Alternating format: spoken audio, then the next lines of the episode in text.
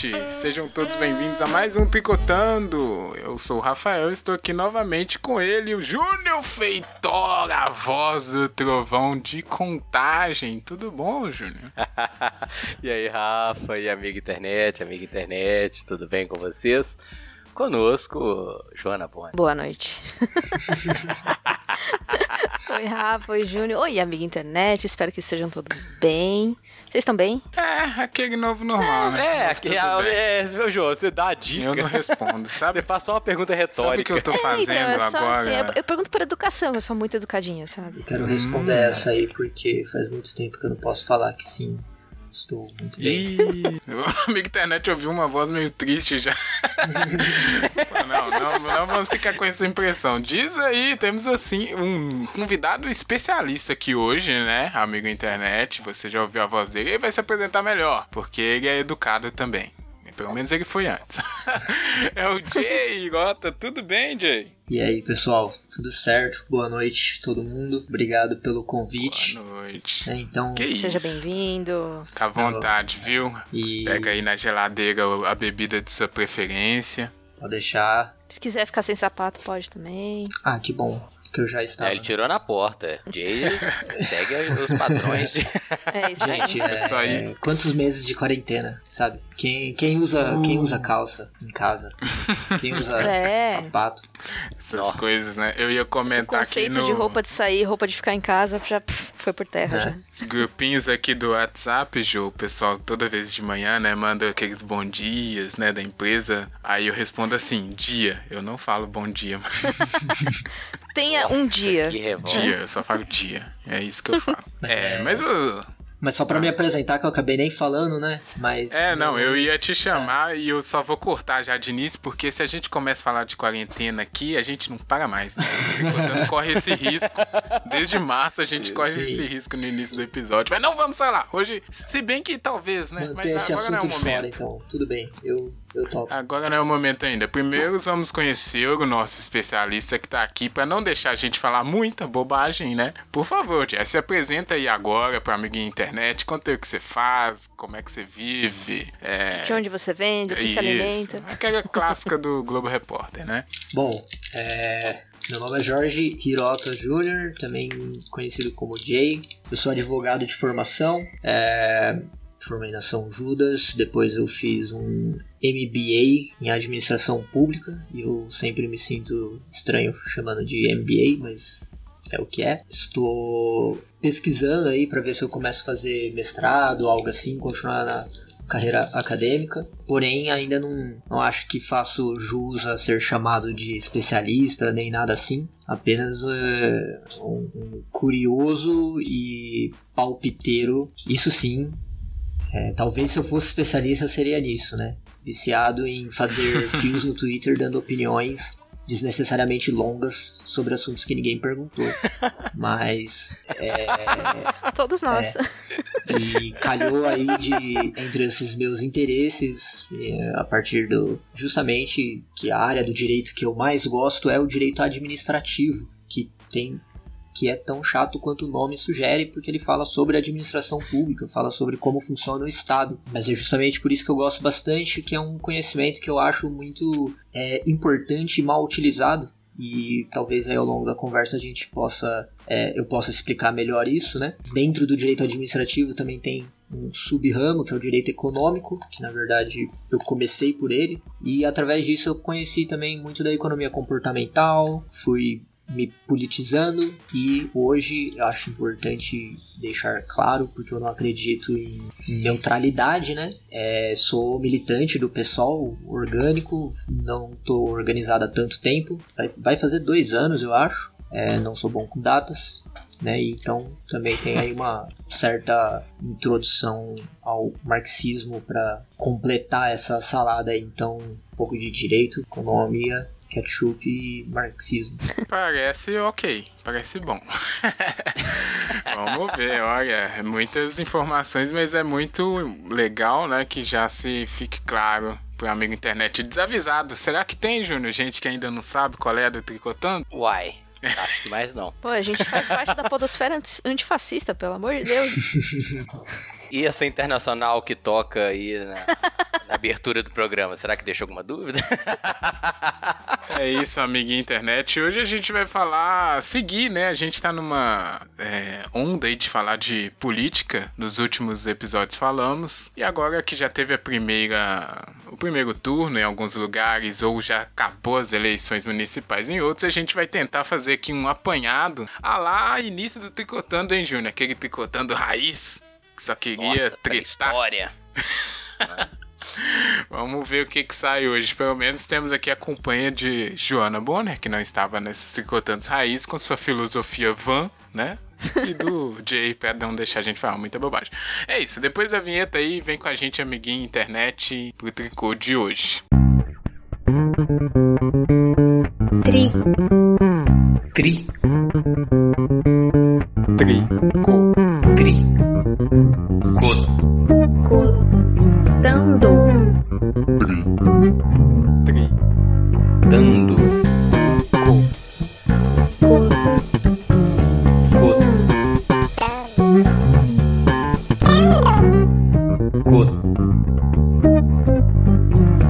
dando, Dando. dando, tricotando. Bom, começando aqui o tricotando de hoje, é, vamos falar das eleições municipais. A princípio, talvez, quem sabe, não sei, a produção tá vendo ainda. O título desse episódio pode ser Festinha da Democracia, não sei. A gente vai falar das eleições municipais porque, apesar de bem pulverizadas, né, elas têm um caráter único, pois são os eventos políticos de maior proximidade com a população. Mesmo as regiões mais afastadas dos centros urbanos têm um contato agendado aí de 4 em 4 anos com esse processo eleitoral. E todo mundo, sem exceção, é, nasce, se educa, cresce e decide o que quer, o que queremos das nossas vidas em um dos 5.570 municípios desse meu Brasilzão. Então, por menor que seja, né, é sempre um microcosmo desse cenário político essas eleições municipais. E aí as eleições de 2020 elas são é, sui generis, por quê? Ainda todas não acabaram, né? Nesse. Enquanto a gente tá gravando nesse episódio, nesse tempo que não existe no podcast. Algumas já estão rolando aí o segundo turno a todo vapor. Mas a gente já pode perceber que aconteceu aqui. A, a produção colocou um, um textinho legal aqui que foi uns bafos. Bafos da festinha da democracia. O que, que rolou na pista de dança, quem se destacou. Quem fez um, um rolezinho ali em conjunto pra se dar bem, quem passou vexame, quem fez alguma coisa que se deu mal na festinha da democracia, não é, Joana Bonner? e cá entre nós, essa festinha foi diferenciada, né? Porque temos aí Coronga, que, né? Tá aí desde sempre, parece que nunca mais vai embora. Muita gente mascarada, muito álcool em gel, mas pode ter sido outro também encontrado, nunca se sabe. Hackers, supercomputador do Barroso e muito mais. Ó, Teve no- álcool também. Vocês viram aquele cara, o mesário, que Ah. foi trabalhar completamente bêbado? Aí mandaram ele pra casa. Não não. Aí ele voltou depois, porque ele acordou Eita. sóbrio e voltou e falou: Não, você não precisa mais estar aqui. E voltou de novo pra casa. Tá vendo aí? Teve muito Tomou. álcool, em gel ou de outra forma, né? Aí, como eu disse, o Tricotando 001 na, em 2017, tentamos ali falar se o brasileiro tava ficando mais politizado, se isso era bom, não sei se o Júnior lembra. Nossa, espero não me contradizer. Não, não escutem, é só uma citação, não é pra escutar aquele episódio, mas enfim. É sim, é Não, não, não, não, tá muito ruim. Mas a pergunta continua, né? A gente tá se politizando desde 2016, 14, sei lá. Tá dando certo isso, né? Tem jeito de não se importar, aquela galera, ah, não ligo pra isso daí não, não quero saber de política. Quem ganhou então essas eleições municipais, se é que alguém ganhou? É isso que a gente vai falar aqui hoje. Primeira coisa então é isso. A Jo já trouxe ali que encontrou um mesário bêbado. Pessoalmente, Jo? Não, né? Não, Conta aí como é que foi história, história que o chegou seu primeiro turno, o que, que você viu aí de interessante, onde você leu essas histórias, essas fofocas. Então, meu primeiro turno foi a, a saga de tentar justificar, porque eu é, voto em Carapicuíba e não estou morando em Carapicuíba, que é uma cidade da grande São Paulo. E, assim, como eu não faço a menor ideia do que acontece em Carapicuíba, sair daqui pra ir até lá, pra votar em, sei lá, um partido, porque eu não sei nem se tem candidato, né? Não ia valer muito a pena. Então eu saí daqui pra ir no colégio eleitoral para justificar meu voto. E aí o colégio eleitoral falou assim: não, então, é só via aplicativo. Porque agora tem o e-título. É, o avançado e-título, né? Olha aí. A tecnologia. Eu passei o Aqui nos dia. Estados Unidos não. É, pois é. Eu passei o dia inteiro nesse danado desse título pra tentar conseguir é, justificar o voto. E, assim, erro após erro após erro, eu finalmente consegui. Então está justificado a minha ausência. E como Carapicuíba não vai ter segundo turno, agora nesse domingo eu não vou precisar justificar novamente. Tá tudo resolvido com a lei. Tudo resolvido. Você teve aquela coisa lá do e-título que a sua foto tava bizarra também? Que o povo fez de meme Não, daí? porque eu não fiz a, a biometria. Então eu não Ah, tinha foto. quem A minha, pra variar, tá horrível. Eu nem baixei o e-título. Eu não, Eu não baixei também tá. não, mas eu vi minha fotinha lá no, na mesa da moça. Ah, A mesária virou pra eu falei, caralho, que foto ruim. É, Júnior, mas a sua eu não sei se vai ter alguma boa. Opa! Não, Que eu, isso? é, não, eu não sou uma pessoa fotogênica, isso quer dizer, né, Rafa? Obrigado. É, enfim, A minha de carteira, a minha da, ela só não é pior que a da minha carteira de Mas eu acho que Porra. não ser fotogênico é uma vantagem, né? Porque as pessoas vão te Verdade. conhecer É? por foto, obviamente se você conhecer pela internet, e aí pessoalmente você vai sempre superar as expectativas, né? E Dá uma impressão qualificada. Olha só. gostei, gostei, é, gostei. um ponto de vista aí pra quem, né, tem esse problema.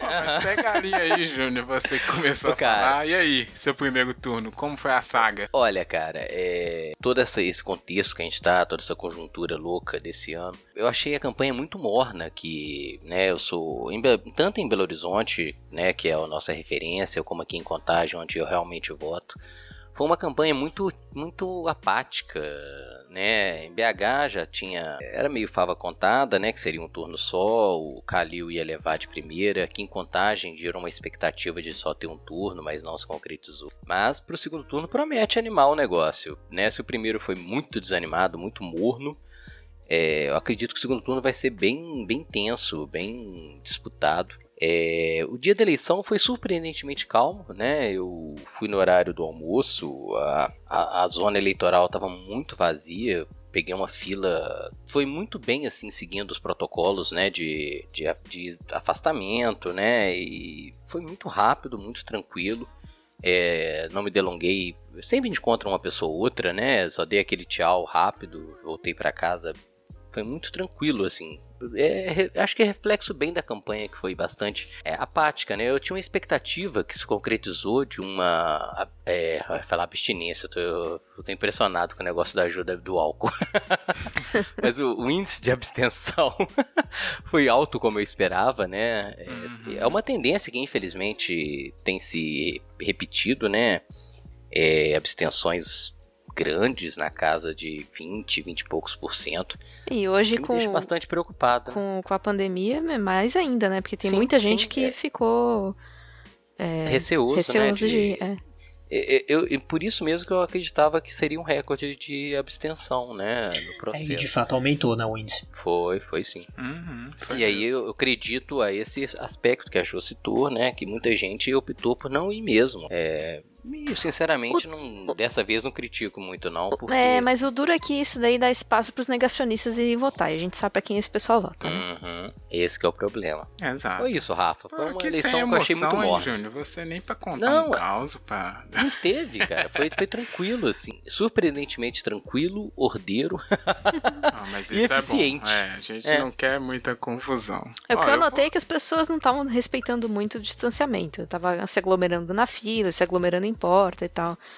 Isso É, eh, me aqui não, incomodou aqui bastante. foi, foi, foi, nem precisei fechar a cara pra ninguém, pagar um pau, não, foi todo mundo ordeiro e tranquilo. Ah, que bom. Ah, eu também voto aqui na mesma cidade do Júnior, né? Contagem das abóboras. É, e também realmente foi bem tranquilo mesmo. O Júnior tem razão nesse sentido. Também estava vazio. Eu fui mais cedo no horário do- das pessoas idosas, que eu fui acompanhar meu pai. Então tava bem calmo, né? O pessoal idoso não tem muita correria, né? É mais tranquilo. É, muita gente mascarada, tudo certo, tudo bem. A única coisa assim que eu posso falar que tava é, destoando é que eu vi muitas famílias, mas aí não sei qual é ela, né? Porque às vezes não tem ninguém pra ficar em casa com as crianças, né? Tem essa coisa. Mas eu vi muitas crianças lá, acho que pelo cenário, né? Não deveria. É, enfim, e foi tudo certo. Levei uma caneta, mesário estava ciente, todo mundo com álcool. Fiquei até surpreso mesmo com essa questão do pessoal ter levado bem a sério aqui.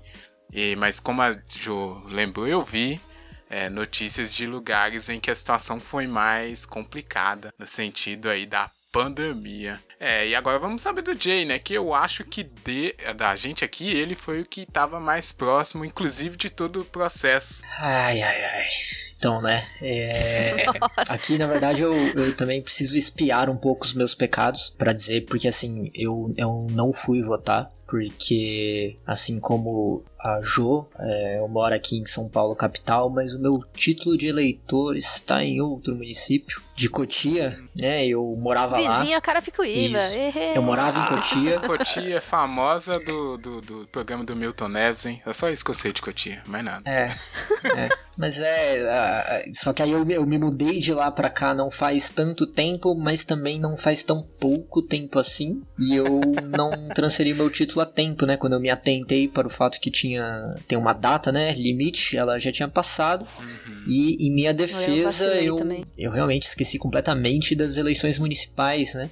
E aí, porque como eu acho que eu já falei, eu é, me filiei não faz tanto tempo assim ao partido, mas antes eu era realmente bem mais alienado, né? E, e, e justamente eu tenho uma perspectiva não só diferente hoje, como eu tenho uma- um comparativo comigo mesmo, porque eu já estive nesse lado de é, não pesquisar sobre político, votar sem ter muito embasamento, ser levado por certas é, despolitizações, é, certas opiniões, e assim, é, quando você não entende tanto, tem uma coisa que eu acho muito engraçado, que quando você não entende muito de algo, é, você ainda sente que entende, assim, né? Então você ainda acha que você está sendo bem embasado, né? Aí depois que você descobre. E feito essa minha ressalva, eu não fui votar porque por causa da pandemia, não tinha nenhuma é, chapa competitiva em Cotia de esquerda.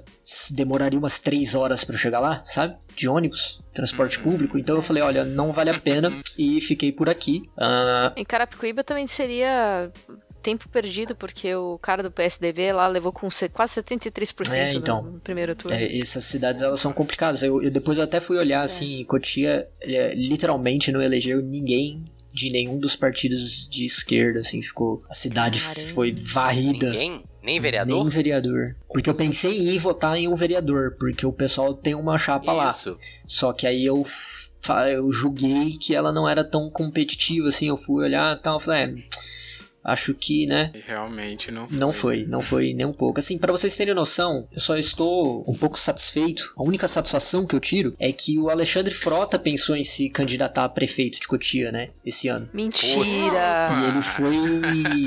Esse a gente não sabia, É, rolou uma cara. conversa interna aí, ele tentou fazer uma articulação, mas ele teria que trocar de partido pra isso. E aí ele iria pro PSDB. E aí não rolou, e então eu fico pensando, bom, pelo menos não é o Alexandre Frota na prefeitura, mas muito curiosamente Cotia elegeu, ou melhor, reelegeu uma pessoa que não vou falar o nome, cuja chapa foi caçada três dias antes da eleição Uh, e tá pendente sobre recurso e a chapa, ele e a vice, né? Por abuso Caraca. de poder econômico, eleitoral e em manipulação e compra de votos, né? Então, Em Mas Cotia, né? imagina. Que que isso, gente. não, chocado.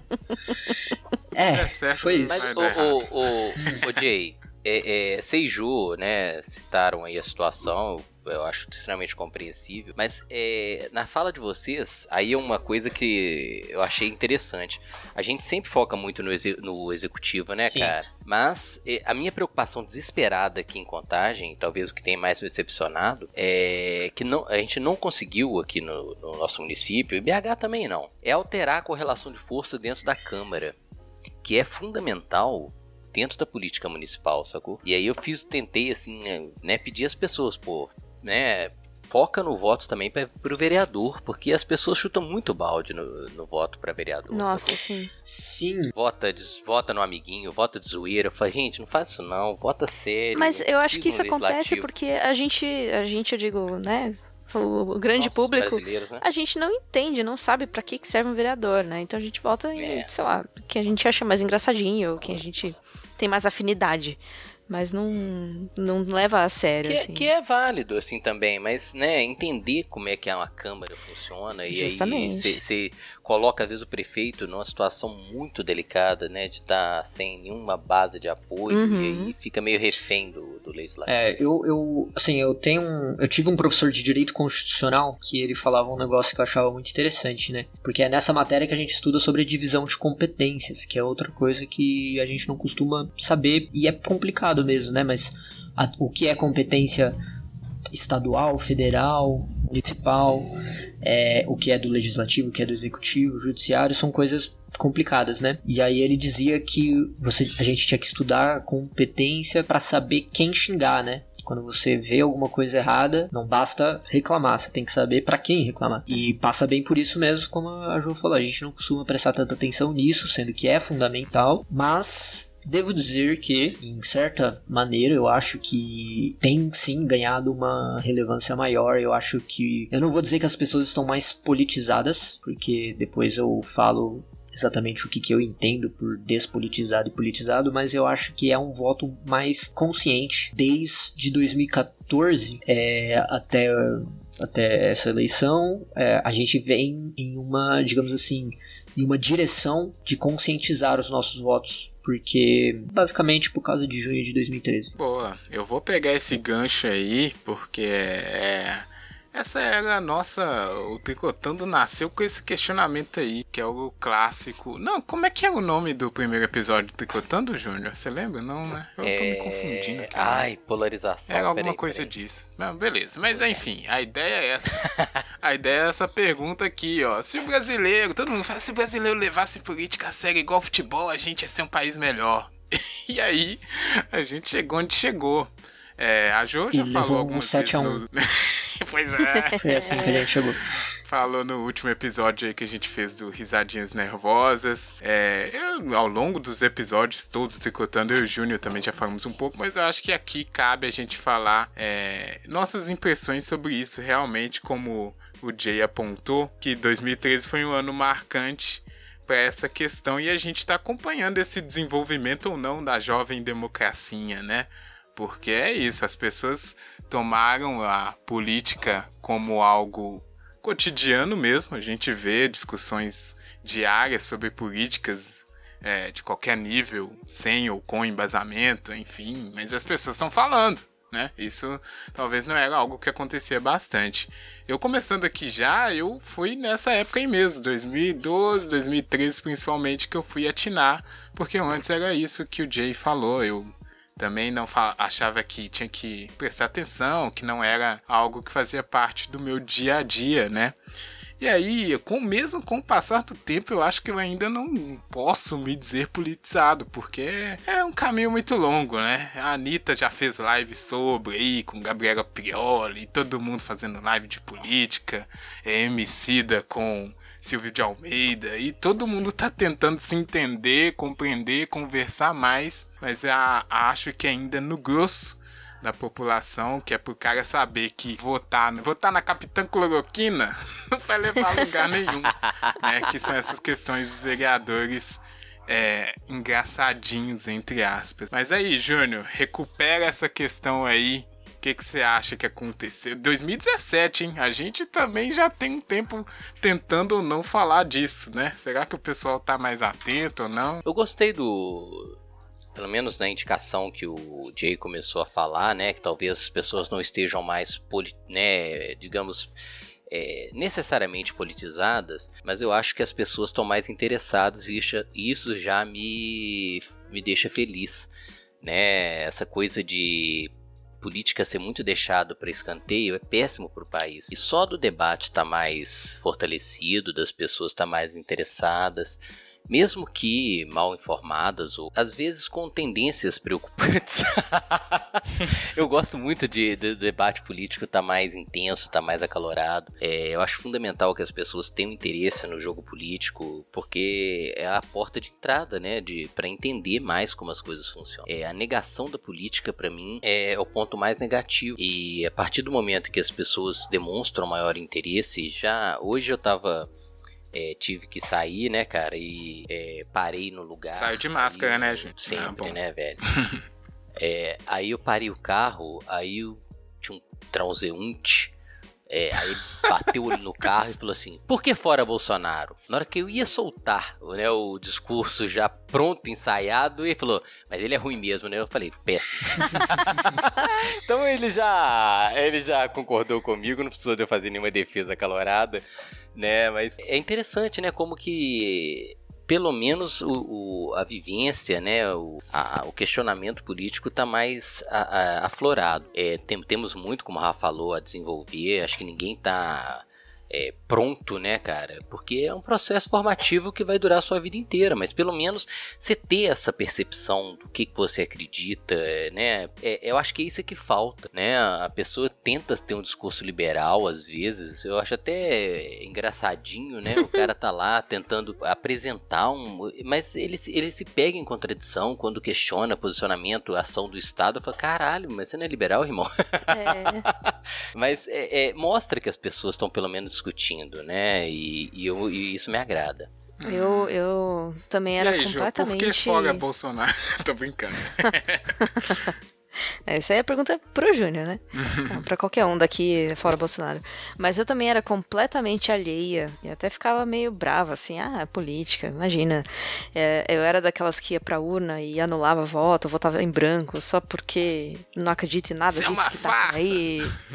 É tudo uma farsa. Todos iguais. É. Não gosto de política. Só que é bem a data que, que o Jay falou, né? A partir de, de junho, as jornadas de junho de 2013, é, as coisas começaram a mudar dentro da minha cabeça, né? Eu comecei a prestar um pouco mais de atenção e eu tive ótimas companhias e companheiros, né? Por que não? Camaradas. companheiro.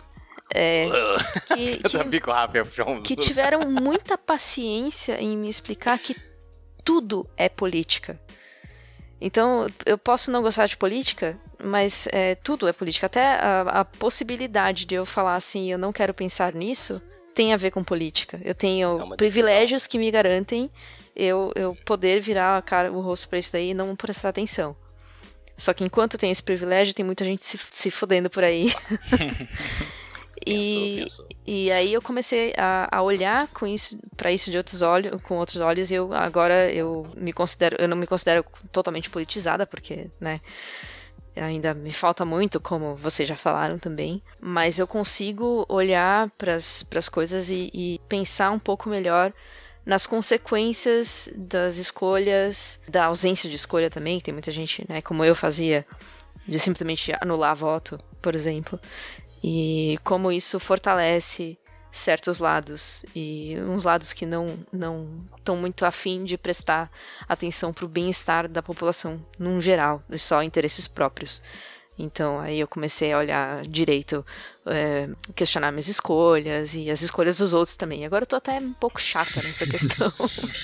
Mas virei voto em São Paulo, hein? É. Isso é engraçado. Deixa eu só acrescentar uma pergunta para você especificamente também, Jay, porque é, a gente apontou ali um movimento que parece que foi chave para muita gente, né? Dessa questão de prestar atenção. Que, o que, que esse povo tá indo na rua aí, né? Tá esquisito isso, enfim, a gente sabe.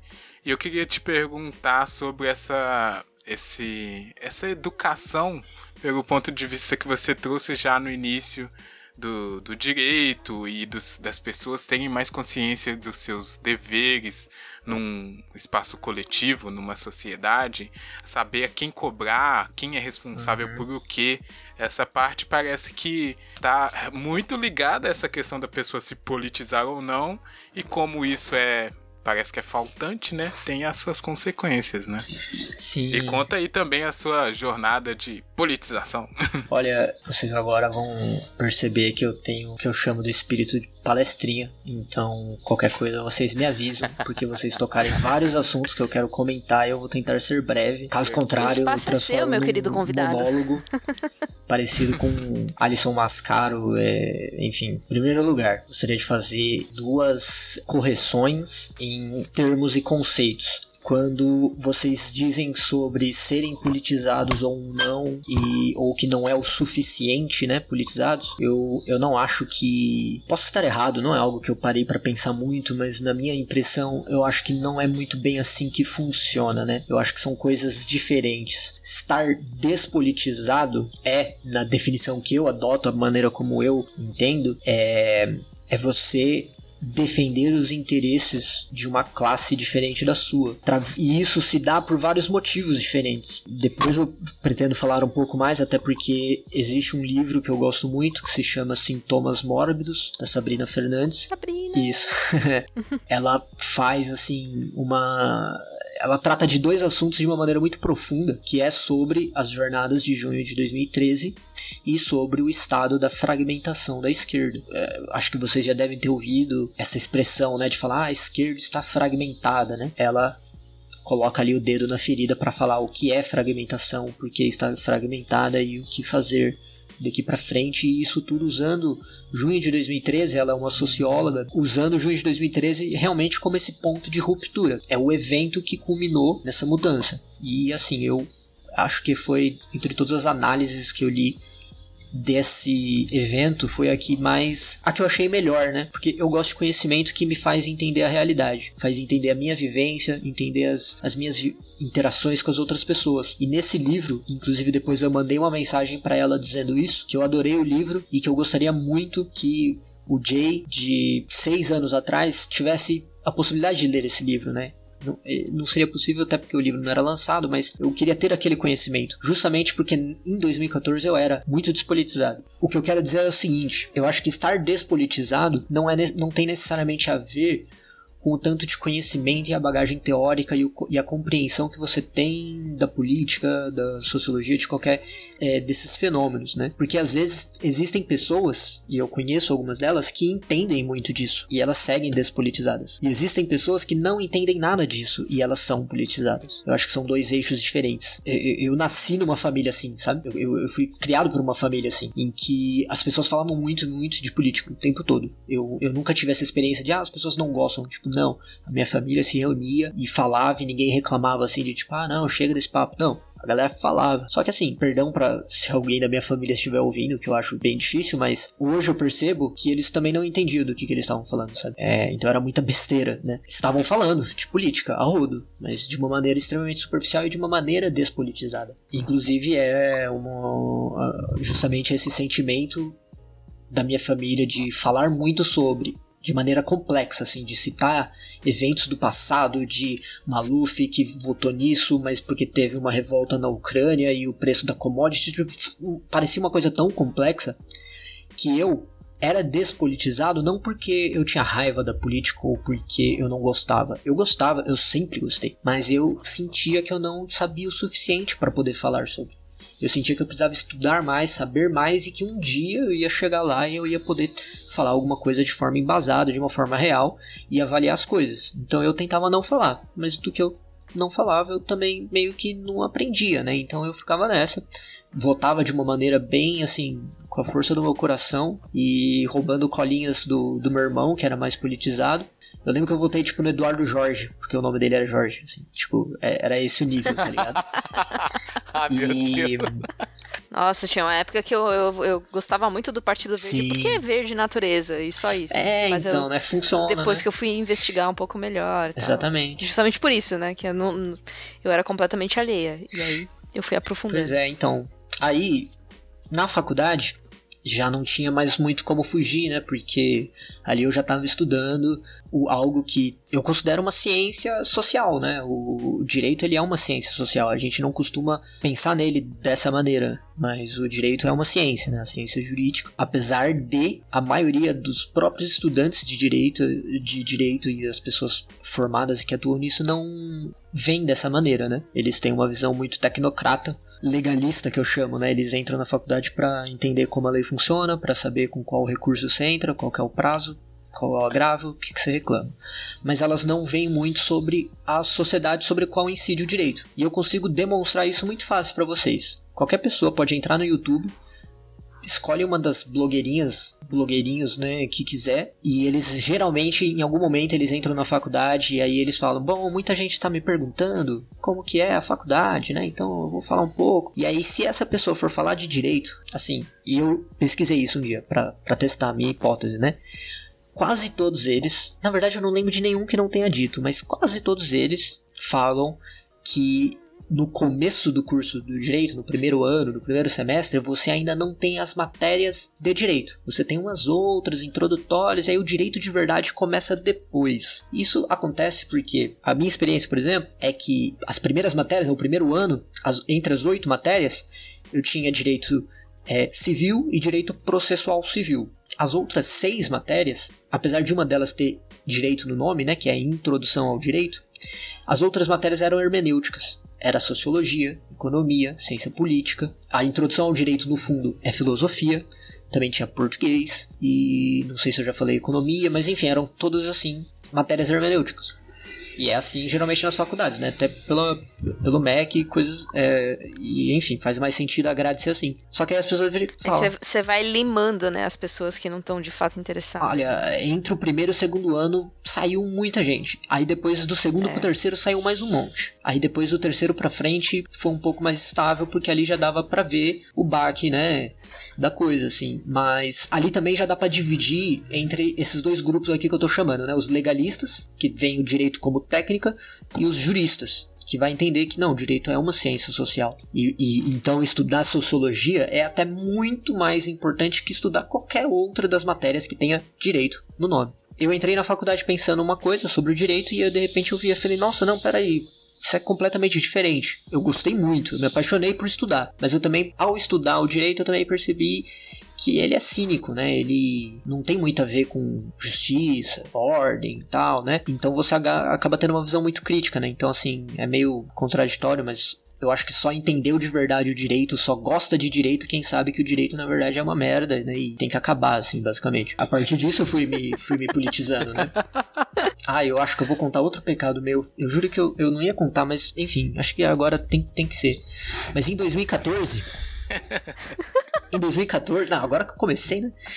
É, agora. É... Empolga, né? Vai. No segundo turno eu votei na Aécio, né? Puta que. Ai, caralho. E aí eu vou contar por quê. Eu cheguei assim, hum. no dia, cheguei na urna, na hora que eu tava na fila, né? Esperando ali fora para apresentar o RG e tal. De repente eu me toquei que eu não sabia em quem votar. Que eu não tinha pesquisado nada. Que eu não sabia quem era Dilma, quem era Aécio, qual era a treta entre os dois. Agora, através de osmose, assim, sem saber da onde eu tirei, tinha algumas coisinhas que eu sabia. E uma delas era PT nunca mais. Então eu simplesmente não hum. consegui votar na Dilma, apesar de eu ter chegado lá atrás da urna, eu apertei 13, apareceu lá o rostinho dela e eu falei, eu gosto dela. Eu não sei por que, que eu deveria odiar o PT, mas eu odeio. E eu vou Nossa. mudei e votei no Vamos falar sobre isso, hein? Vamos falar assim que eu saí, Vamos, sim, eu vou finalizar já, porque assim que eu saí da urna, eu andei alguns passos e pensei, mas por que que eu votei na, no S? Eu não gosto dele. Eu não acho ele carismático. Eu tô ligado que ele tá envolvido com avião de cocaína e não sei o que.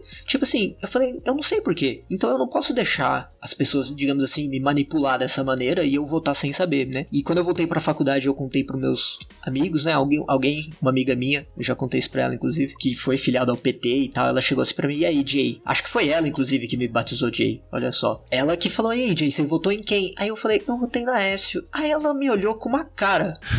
com uma cara assim de tipo. Misto de ódio e dó. Não, acho que foi só ódio, assim. Ódio e nojo, talvez. Assim. E ela só, tipo, ela não falou nada, ela só. Ah, e virou pra frente, assim, do tipo, não falou nada. Aí eu fiquei, caramba, né, mano? Por- Vixe. É algo tão importante Não, eu assim, não tô cara. brava, eu tô Sim, decepcionada. foi muito. Não, foi tipo. e aí, só que eu não tinha nem o que explicar pra ela, porque eu ainda não tinha entendido, né? O que aconteceu. Aí naquele momento eu falei, tá, agora não tem como eu adiar, né? Eu gosto de política, mas eu sempre tive essa sensação que eu não manjo o suficiente. Agora eu já tô na faculdade, eu tô estudando, já aprendi um monte de coisa que eu vou me aprofundar. E aí, assim, eu comecei a me aprofundar mesmo. E quando eu me dedico a alguma coisa, isso é algo que eu digo com tranquilidade. E aqui eu espero que vocês percebam que eu estou citando várias frases do é, Choque de Cultura Choque de cultura. Percebo Claro. sim! né, digo com tranquilidade que eu, eu sou muito dedicado, assim, quando eu falo, não, eu quero entender isso daqui, aí eu começo a entender mesmo, assim, e eu li bastante, estudei bastante, me dedico bastante até hoje, inclusive, o que eu percebi é que quase ninguém por aí que fala sobre política realmente entende, sabe?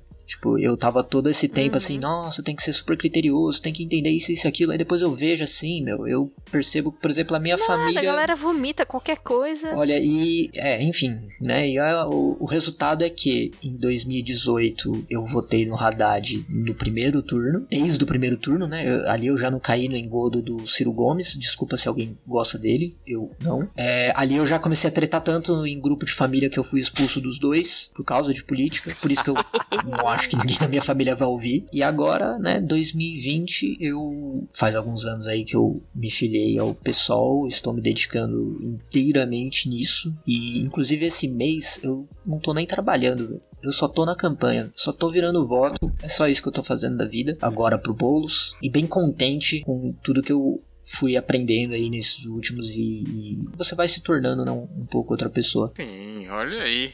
Muito bom essa história de origem, hein?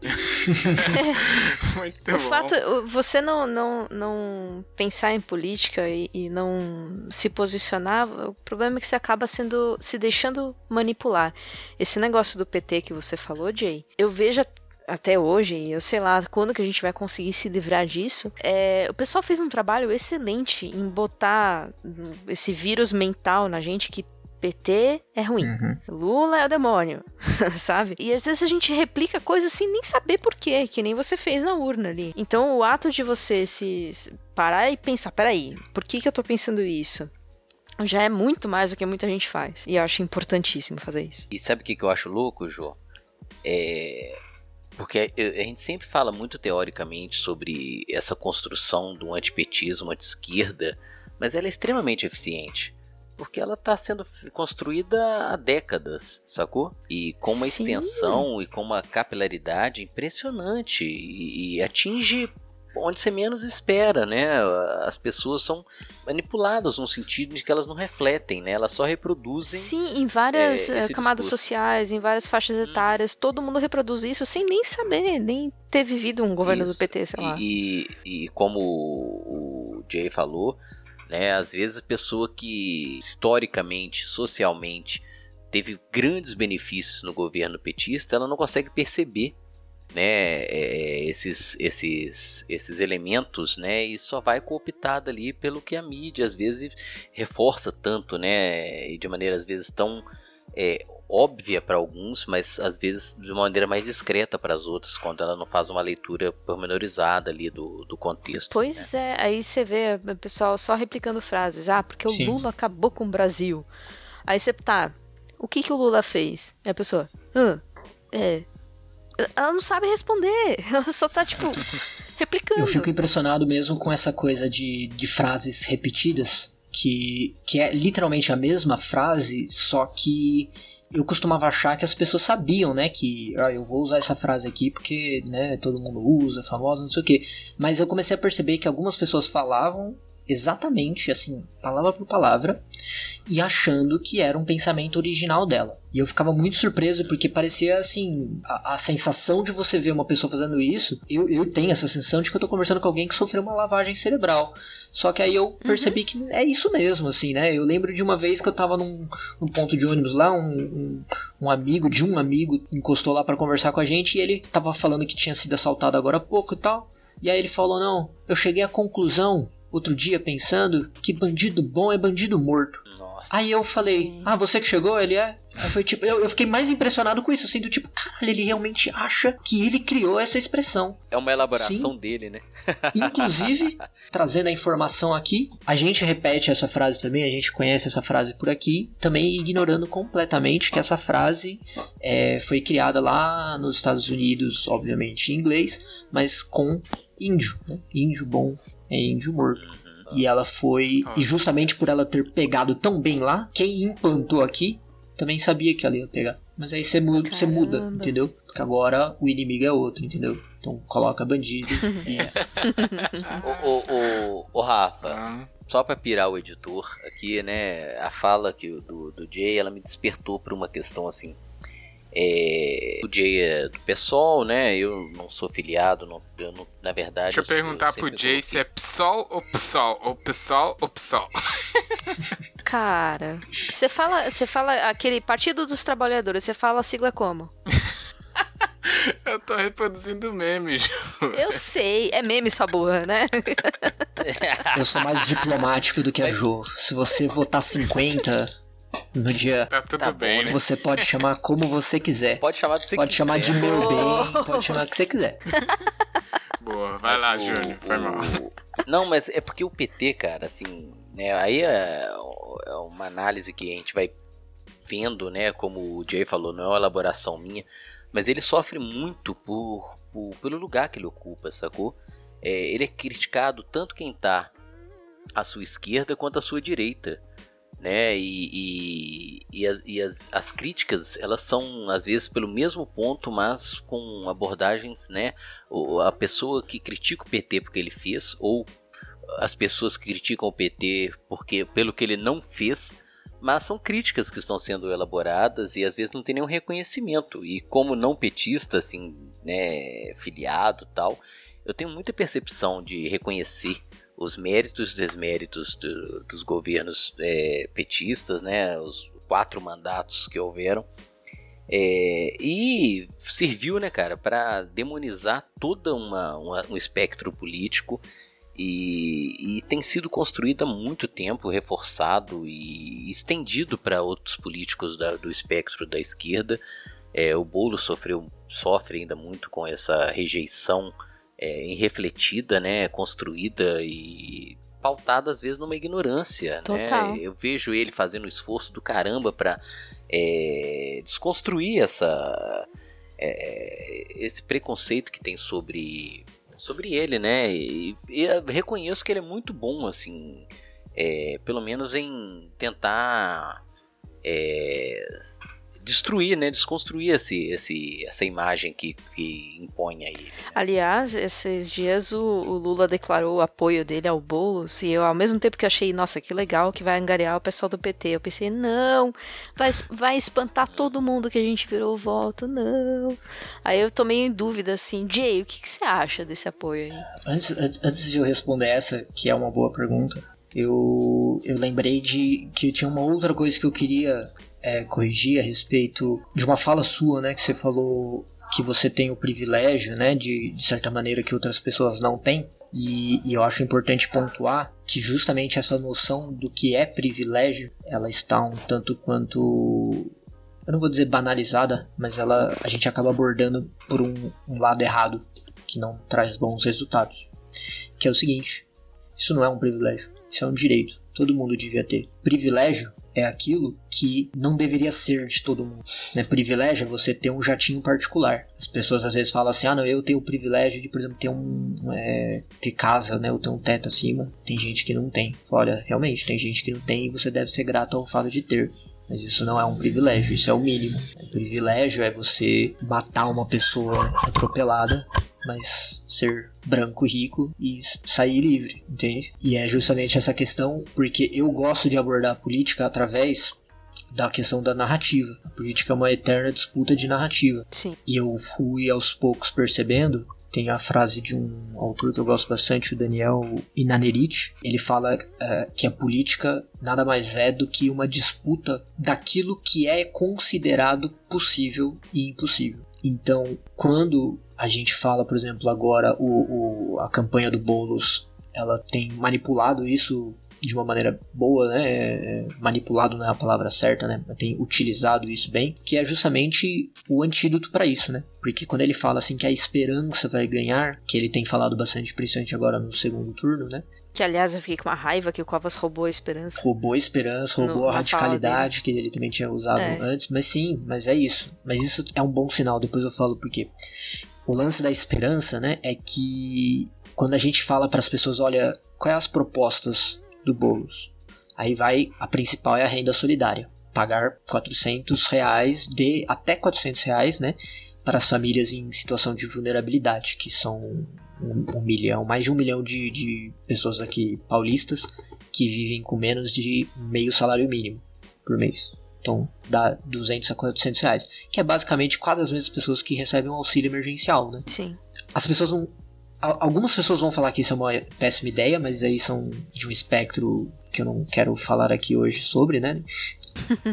mas a maioria das pessoas não é contra. Ele fala, não, isso é maravilhoso, mas é impossível, é utopia. Isso aí são promessas vazias que eles nunca vai, vai poder cumprir. E o mais difícil é fazer a pessoa acreditar que isso é possível, porque é algo que já foi tão martelado na cabeça das pessoas. O tanto que essas coisas da política são difíceis, o quanto que o Brasil tá quebrado, São Paulo não tem dinheiro, né? É que esse horizonte daquilo que é possível, ele tá muito mais à direita, né, do que a gente gostaria. E é muito difícil. Só que ao mesmo tempo que é muito difícil, é muito forte. Porque isso tá é uma necessidade concreta das pessoas. Assim como em 2013 houve, digamos assim, uma explosão e as pessoas falam, nossa, eu não sei da onde que surgiu tanta gente na rua, de repente tal, tal, tal. Na verdade é que é um sentimento que estava guardado há muitos anos, né? E é um sentimento, assim, social, né? Ninguém... É meio estranho dizer isso, mas as nossas emoções, elas não são individuais, né? É por isso que é tão importante você se perguntar o porquê das coisas, porque eu lembro que nesse, nesse em 2013, quando explodiu tudo isso e todo esse monte de gente na rua, as pessoas estavam contra aspas, tudo Uhum. isso que está aí, fecha aspas, sem saber nomear o que Sim, era. Exatamente. Mas aí entra numa outra questão que, que eu não vou me aprofundar, nem ter o conhecimento para isso, mas me pautando principalmente pelos sintomas mórbidos, o início da manifestação da, da, da jornada de junho, principalmente pegando por São Paulo, não foi com esse espírito de ser contra tudo isso que tá aí. Foi por causa lá das, dos 20 centavos da passagem, foi organizado por né, É, um movimento específico com uma pauta específica. Só que esse movimento, quando ele colocou gente na rua, agregou muito mais gente, justamente porque, como eu falei, já tava o sentimento lá. E aí foi muito mais gente pra rua do que eles mesmos esperavam. Assim, ninguém esperava tudo aquilo. Só que, quando o Haddad negociou com eles e desmobilizou eles, eles pararam de chamar gente pra rua. O, o movimento Passe Livre. Só que as pessoas continuaram indo pra rua de forma orgânica. E aí, quando você não tem uma pessoa, um órgão, uma entidade puxando, aí as pautas ficam mais difusas, né? E aos É. poucos, o caráter da manifestação foi mudando. Começou de esquerda e foi virando uma manifestação de direita. Daqui a pouco apareceu gente falando sem partido, você Uhum. não pode levantar bandeira, não sei o que, tal, tal, tal. E aquilo ali foi tipo a umidade que permitiu aparecer o fungo que ocupa hoje a presidência. É desse mesmo sentimento, contra tudo isso que tá aí. É isso que, que sustenta. Né? Isso, vamos acabar com tudo isso que tá aí, tá ok? É, isso é aí. pois é. Olha, O que é muito estranho, né? Porque o cara tá há 30 anos na política, sentado em cima da cadeira, fazendo nada, né? Com... ele já é extremista desde sempre, já, né? Ele faz parte de tudo isso que tá aí. E aí, é, esse, essa alienação é tão grande que o pessoal co- consegue eleger Eu não vou. Eu não, um cara não vou me aprofundar, mas eu quero dizer que isso só é estranho se você partir do pressuposto que os seres humanos são racionais. Perfeitamente racionais, pelo menos. Em teoria. Não, mas. é- teoricamente sim. Deixa eu só Concordo. pegar a linha aqui, Júnior, pra poder voltar Vai aqui lá. na, na questão, porque isso aí faz. To... Ah, não fugimos tanto da pauta assim, porque tudo isso está relacionado a essa questão aqui, inclusive do texto que ele indica, né, que as eleições municipais são esse microcosmo do cenário político como um todo. É engraçado como um sempre está refletindo no outro, né? O pessoal fala, ah, não, nas eleições municipais a gente consegue ver o termômetro do, da política nacional. E depois na nacional vai se pautar das eleições e sentimentos dos cenários municipais, né? Uma coisa que vai se, a, se alimentando ali num ciclo que aí, dependendo da maré, né, vai se alternando como disse o Jay. E aí, já chegando nisso, eu queria. O Júnior, né, propôs que a gente fizesse uma leitura aí do que, que aconteceu e tal. Vamos deixar São Paulo por último, porque é a cidade influencer, né? A cidade que todo mundo presta atenção. e também, nesse cenário agora do segundo turno, tá numa, digamos ali, um tira-teima, né? De toda a situação. Então, deixa a gente voltar por último. E também porque o Jay tá lá na cara do gol, pode falar melhor. Mas aqui, por exemplo, né, em Contagem, que é uma cidade da grande BH, né, uma região metropolitana aqui, uma cidade importante de Minas, mas não está no protagonismo.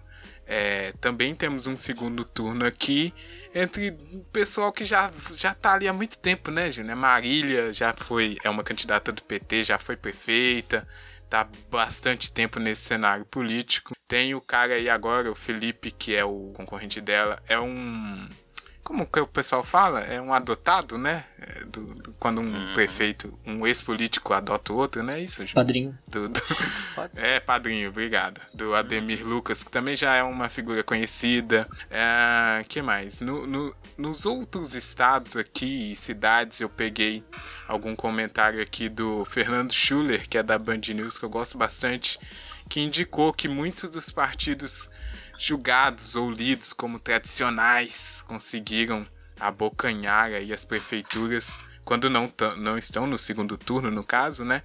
E pouco desses nomes novos que apareceram aí como é, gestores, né? Eu não, não, sou político, eu sei gerir uma empresa muito bem e tal. São poucos que ou se reelegeram ou se elegeram nessa último cenário. Então, queria ver, e aí, Júnior, você que estava querendo fazer essa esse apanhadão aí dos partidos, o que, que aconteceu. O Kalil, por exemplo, né, chegou com essa onda aí. Não sei, não sei muito bem, mas eu sei fazer um time ser campeão. Olha, é... Kalil era essa, que foi presidente do Atlético Mineiro aqui. Foi reeleito, passou o carro em todo mundo aqui em Belo Horizonte. E ele tá no PSD, né? Cara, na verdade, é, é, seria muita audácia, prepotência, né? A audácia falar de todo o cenário.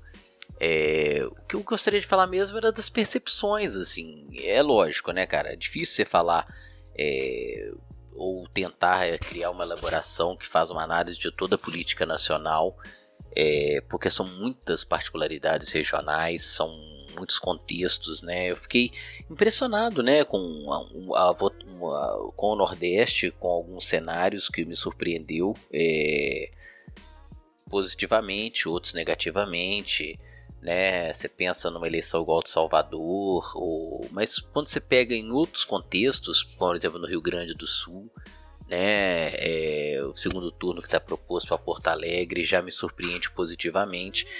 É, eu, eu, a análise que eu faço é, o, é pensando no que vocês falaram muito sobre 2013, 2014, como que houve uma mudança em alguns aspectos é, daquele cenário lá, né, da, da, do Coxinha, do Mortadela de 2013, 2014, como é que o cenário ele foi ampliado, ele foi diversificado, quantas novas lideranças apareceram, mas por outro lado, uma manutenção né, de uma oligarquia política em algumas regiões que permanece, como o Rafa indicou, essa questão né, do, de ter uma repetição do, dos mesmos nomes.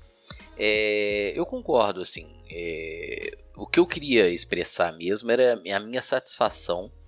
É, não acredito que o bolsonarismo está morrendo, como alguns estão aí alardeando, ou que o Bolsonaro foi completamente é, derrotado. Você não me deixa em paz!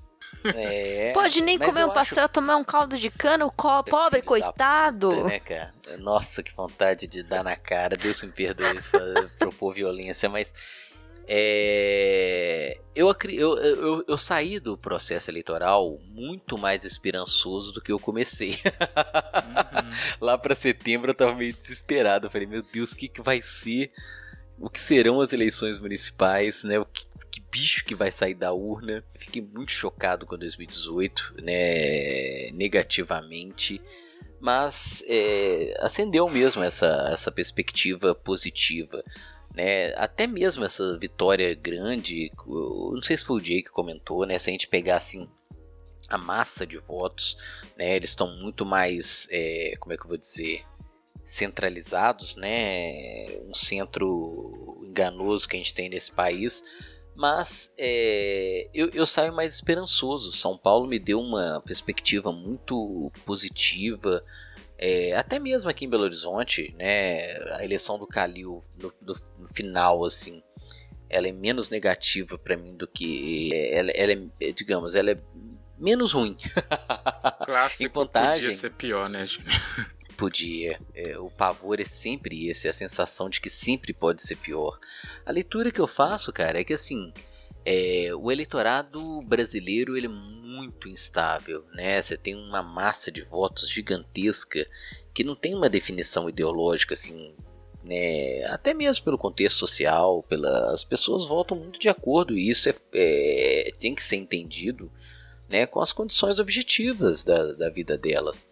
Uhum. É, mas é, eu acredito que as eleições né, de 2020 elas indicam uma, uma possibilidade positiva que em 2018 eu estava muito desacreditado, né? Essa guinada que o país deu nas eleições de, de 2018, pelo menos acho que ela amenizou um pouco, né? Mesmo que as pessoas não tenham é, mudado completamente, porque são as mesmas pessoas, né? Mas acho que pelo menos ficou um, essa, esse sentimento de, de que é possível, sabe? Que eu tava muito. Chegou um momento que eu meio desanimei. eu comprei o boi de vocês que são muito pessimistas e eu tava muito pessimista também. Hoje eu já enxergo com mais positividade assim, o cenário político brasileiro e que a população ela tem é, votado de maneira, mesmo que a gente saiba toda a dificuldade, mas votado de maneira mais lúcida. A sensação que eu tenho é essa, entende? Uhum. E ainda acrescentando nisso, antes da gente ir para é, o segundo turno, enfim tal, mas é, eu querendo ou não, eu, nesse meu processo de tentar entender melhor, eu fico é, escutando muita gente, né? Gente que eu não deveria, inclusive, um pessoal mais radical e tal. Mas uma coisa que eu gostei dos análises que eu vi é, é isso que você falou, Júnior, porque mesmo que o centro, né, a gente sabe com todos os problemas e tal, essa confusão toda, mas aquela loucura, né, aquele cara que fala que vai matar mesmo e não sei o que, esse aí parece que realmente ficou de lado na maioria das cidades. Então você vê que o pessoal não tá querendo apostar num cara que é muito louco né, que fala que as minorias têm que se curvar às maiorias, por exemplo. Então isso pelo menos é uma coisa positiva assim que eu acho que a gente pode tirar. Essa própria uhum. problema do cara. Ah, eu, eu conheço já a Marília aqui, ela, né, não fez muita coisa, mas eu vou votar porque justamente ela não era uma louca, né, que quer propor qualquer coisa impossível. Então, meio que se volta assim a um cenário de que pelo menos você vai ter pessoas normais, né? Nos âmbitos executivos e legislativos dos municípios, que é o que vai se refletir depois no cenário maior, assim esperamos. Então, acho que pelo é, menos é essa análise pode ser feita. Sim, fala. Eu, eu, exatamente concordando contigo, porque o, a melhor análise que eu posso fazer é dessa né, política regional que nós estamos imersos aqui e onde eu converso com as pessoas, onde eu tento extrair mais informações. E a Marília, ela é extremamente identificada com o PT, né, no sentido em que ela, é, ela tem a trajetória toda dela construída dentro do Partido dos Trabalhadores. É, e isso é bom porque esse discurso antipetista, no caso dela, ela, ela ameniza, né? Porque ela é uma boa gestora, é, ela tem um feedback extremamente positivo do, do mandato que ela teve aqui, né? É, a imagem dela é, é, é positiva. Eu, é, havia até expectativa, né, de ter um turno único, mas eu questionei muito as pessoas, né, acreditando demais que teria um turno só. Eu não acreditava mesmo, porque houve uma pulverização muito grande dos votos e isso acaba prejudicando, né, nesse sentido. É, justamente, isso é bom porque aí a gente vê depois o pessoal chorando aí, a Carla Zambeg falando que teve fraude, enfim. Esse pessoal já não tá tão com a narrativa tão, né, aceitada ou tão bem bem estruturada o quanto antes, que era o problema que a gente falou, né? Às vezes estavam chegando frases prontas na boca das pessoas e elas não sabiam de onde. Mas enfim, pega aí o Jay, essa confusão que eu e o Júnior falamos aqui. Você consegue fazer uma análise mais geral, mas já pode encaminhar aí para a cidade de influencer, né? E, o, e depois responder aquela lá que a Ju mandou. Sim. E o PT? E o Lula? Eita. Não, é, não esqueci essa pergunta aí, não. Mas o que eu posso dizer é o seguinte: a democracia ela é inerentemente decepcionante. Faz parte do seu conceito. Porque veja bem, a democracia significa que você tem que negociar com outras pessoas. Significa que o prefeito desenha um, um plano de governo que depende de uma determinada lei. Ele elabora a lei, manda para a Câmara dos Vereadores e, os- e ele não tem maioria para aprovar exatamente o jeito que ele quer, o que o força a negociar com outras pessoas, em troca, aqui partindo apenas de relações estritamente republicanas, nenhum tipo de esquema, ele ainda tem que negociar. E está certo em negociar. E é para isso que foi feito o desenho institucional de todos os países, inclusive. Ele tendo que negociar, o plano dele vai ser modificado. Não vai sair do jeito que ele queria. Mas também não vai sair do jeito que os vereadores querem. Até porque são vários vereadores. E então todo mundo vai se decepcionar de certa maneira com aquele projeto. Porque não vai sair exatamente como quer nenhum deles. Porém, ainda é muito melhor viver em democracia do que a outra opção.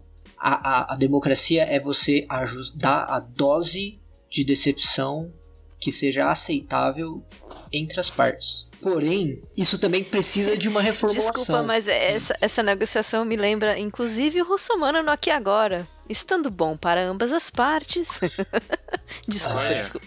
Então, eu vou pedir que você se retire. É, É, o Soma. se somando, caraca. Fez. não, Foi mal, foi mal. Até perdi o raciocínio aqui. Não, mas lembrei, lembrei. Volta, volta, volta. Desculpa! disso, né, é que a gente também tem que ajustar a nossa mentalidade para lidar com a democracia, né? Porque é bom viver em democracia, mas é difícil. Ninguém falou que ia ser fácil. Isso envolve lidar com outras pessoas. É só você ver o que, que as pessoas acham de fazer trabalho em grupo na faculdade para você ter uma noção da Nossa, dificuldade isso, que é. Isso é perfeito. Deixa eu só falar uma coisa, Jay, porque a gente teve um episódio aqui com o Marcos Marinho, que também é um analista político, né, Júnior? Que foi como tomar decisões em grupo. Hum. E minha motivação fazer esse episódio foi falar de trabalho de faculdade. que é um negócio, caraca, é isso tudo que Sim. você tá falando aí de forma muito mais elegante. Mas pode continuar. Mas é, não, mas é não justamente ouça isso. esse episódio que é muito ruim, tá no início. A gente tem que fazer de novo, inclusive. Mas enfim. Olha, eu, eu gosto bastante desse assunto também, então. É. Porque é justamente essa questão de, de agir em coletivo, né? A- a- o problema de trabalho em grupo da faculdade não é que trabalho em grupo é difícil, é que a nossa sociedade, da forma como ela é hoje e tem sido há muitos anos, ela não ensina as pessoas a trabalhar em conjunto. Porque a gente prega o individualismo. Tudo a respeito é, das propagandas de TV, da- das premissas que a gente adota para fazer políticas são sempre baseadas no individualismo. Nós não somos ensinados agir no coletivo, a gente é, é, ensinado é, que liberdade e independência significa morar sozinho e ninguém mandar em você. Então a gente não sabe trabalhar em grupo. Isso eu digo mesmo eu estando organizado dentro de um partido em que isso não é garantia de que todo mundo lá sa- saiba fazer isso é uma construção diária no meu dia a dia e em qualquer espaço que eu ajudo a construir.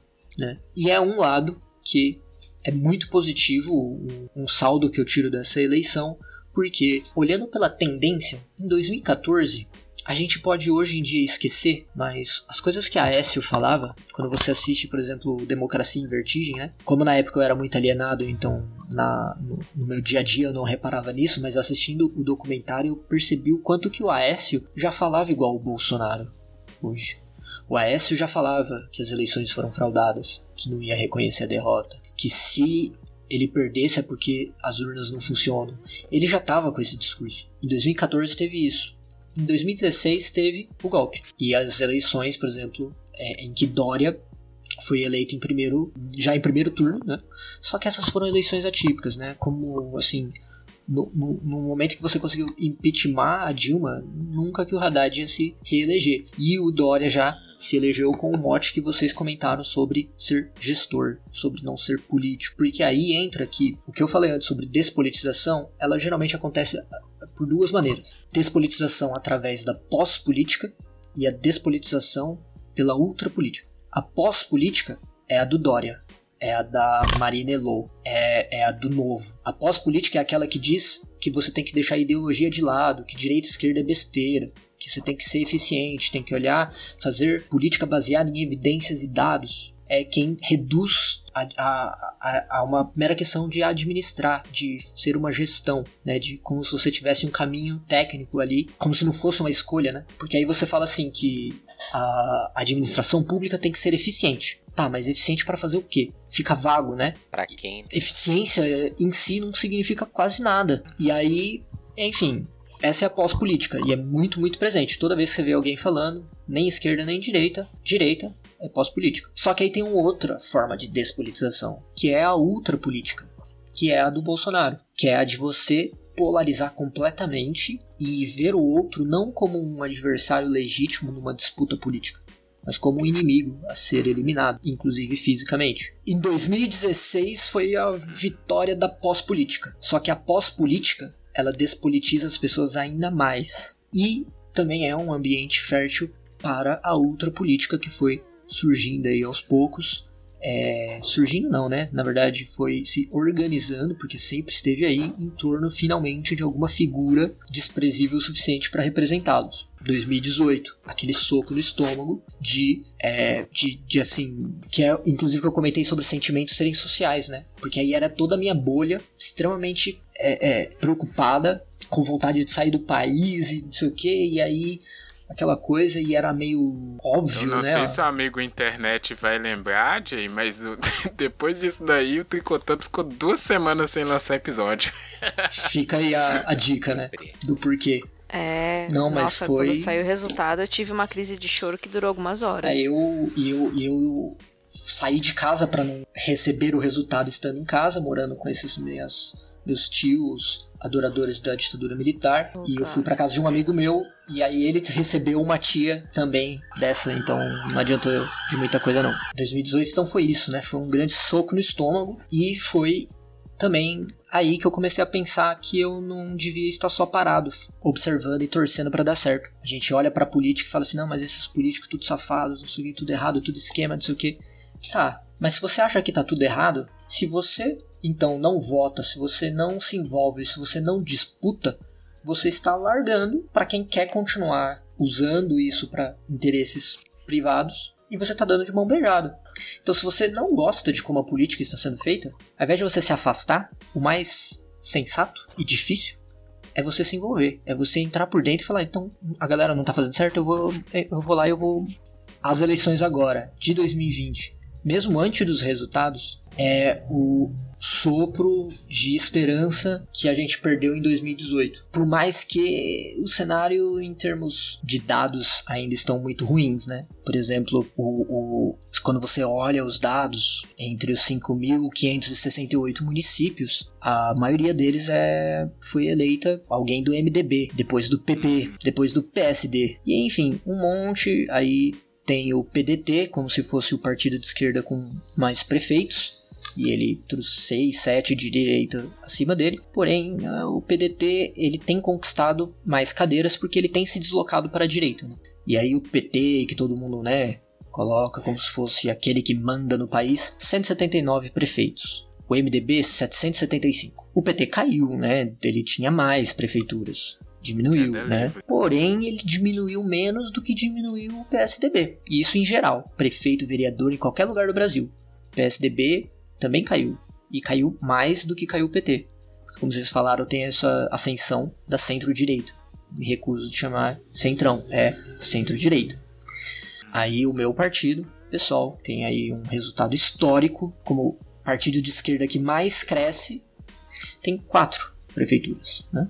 A maior parte da população brasileira é governada, por exemplo, por um prefeito, será governada em 2021 por um prefeito do PSD, que eu não sei nem o que significa PSD, mas ele é o partido que mais vai governar aí pessoas, sendo que município é muito mais importante do que as pessoas costumam pensar, né? Tá aí mais uma informação que eu não vou ter fonte aqui agora, mas Castanhari me perdoe. O, o Brasil, ele tem um modelo de federação em que além da gente ter como ente autônomo a União e os estados, a gente também tem os municípios como autônomos. E isso dá uma liberdade para os municípios que eles retiram competências do estado. Eu acho que um prefeito, ele tem mais influência do que o governador na sua vida. Não mais do que o presidente, porque o presidente no Brasil é extremamente centralizado e forte pela nossa herança colonial e tem toda uma, uma questão aí de desenho que tem essa concentração. E então, assim, ver a campanha que Boulos tem feito, ver como a, a Ju falou, essa união da esquerda que está se formando, não é tão união assim, mas é um passo na direção certa,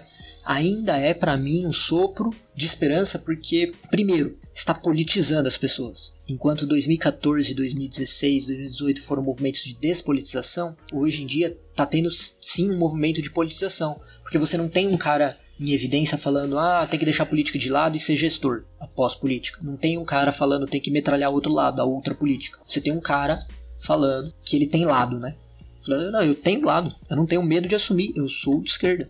Eu sou contra isso daí. Eu não vou apertar a mão. Só que o meu lado, ele quer isso daqui, ó. Meu lado prega solidariedade.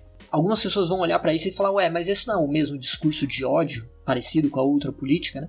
Mas não é, não é. Porque você tem a opinião contrária, né? Você tem uma análise do que está acontecendo ali. Mas ele não tá subindo ali e pedindo para metralhar o outro lado, que tem que estar tá preso, como falam sobre ele mesmo, né? Ele tá ali simplesmente falando, olha, eu penso isso aqui do seu projeto. O seu projeto de cidade, o seu projeto de sociedade convive perfeitamente com pessoas morrendo de fome todo ano. E eu acho isso uma barbárie. As pessoas falam agora, né, o grande mote do radicalismo, né? Teve um cara que tweetou uma coisa assim que ele resumiu perfeitamente aqui o, o que eu tenho para falar, né, que é engraçado quem é o radical, né? Uma chapa composta por uma mulher que parece a Palmirinha e um cara que diz que todo mundo devia ter casa. Isso é radical, Super. sabe? Então a gente tem até que perder o medo de falar, não, eu sou radical mesmo. Eu sou radicalmente contra tudo isso que tá aí, porque isso que tá aí e não é no, agora não é no sentido tão político, né, de despolitizar, é no sentido de a maneira como a gente decidiu organizar a sociedade, ela não é boa. Em torno de lucro, em torno do capitalismo, tipo, ela não é boa. Não me serve.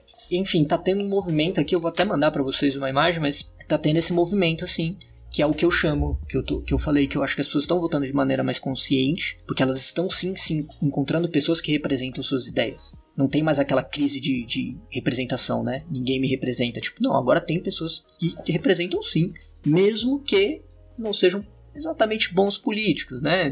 Mas é um passo, porque a gente tem que sempre lembrar que, mano, essas mudanças são todas graduais, né?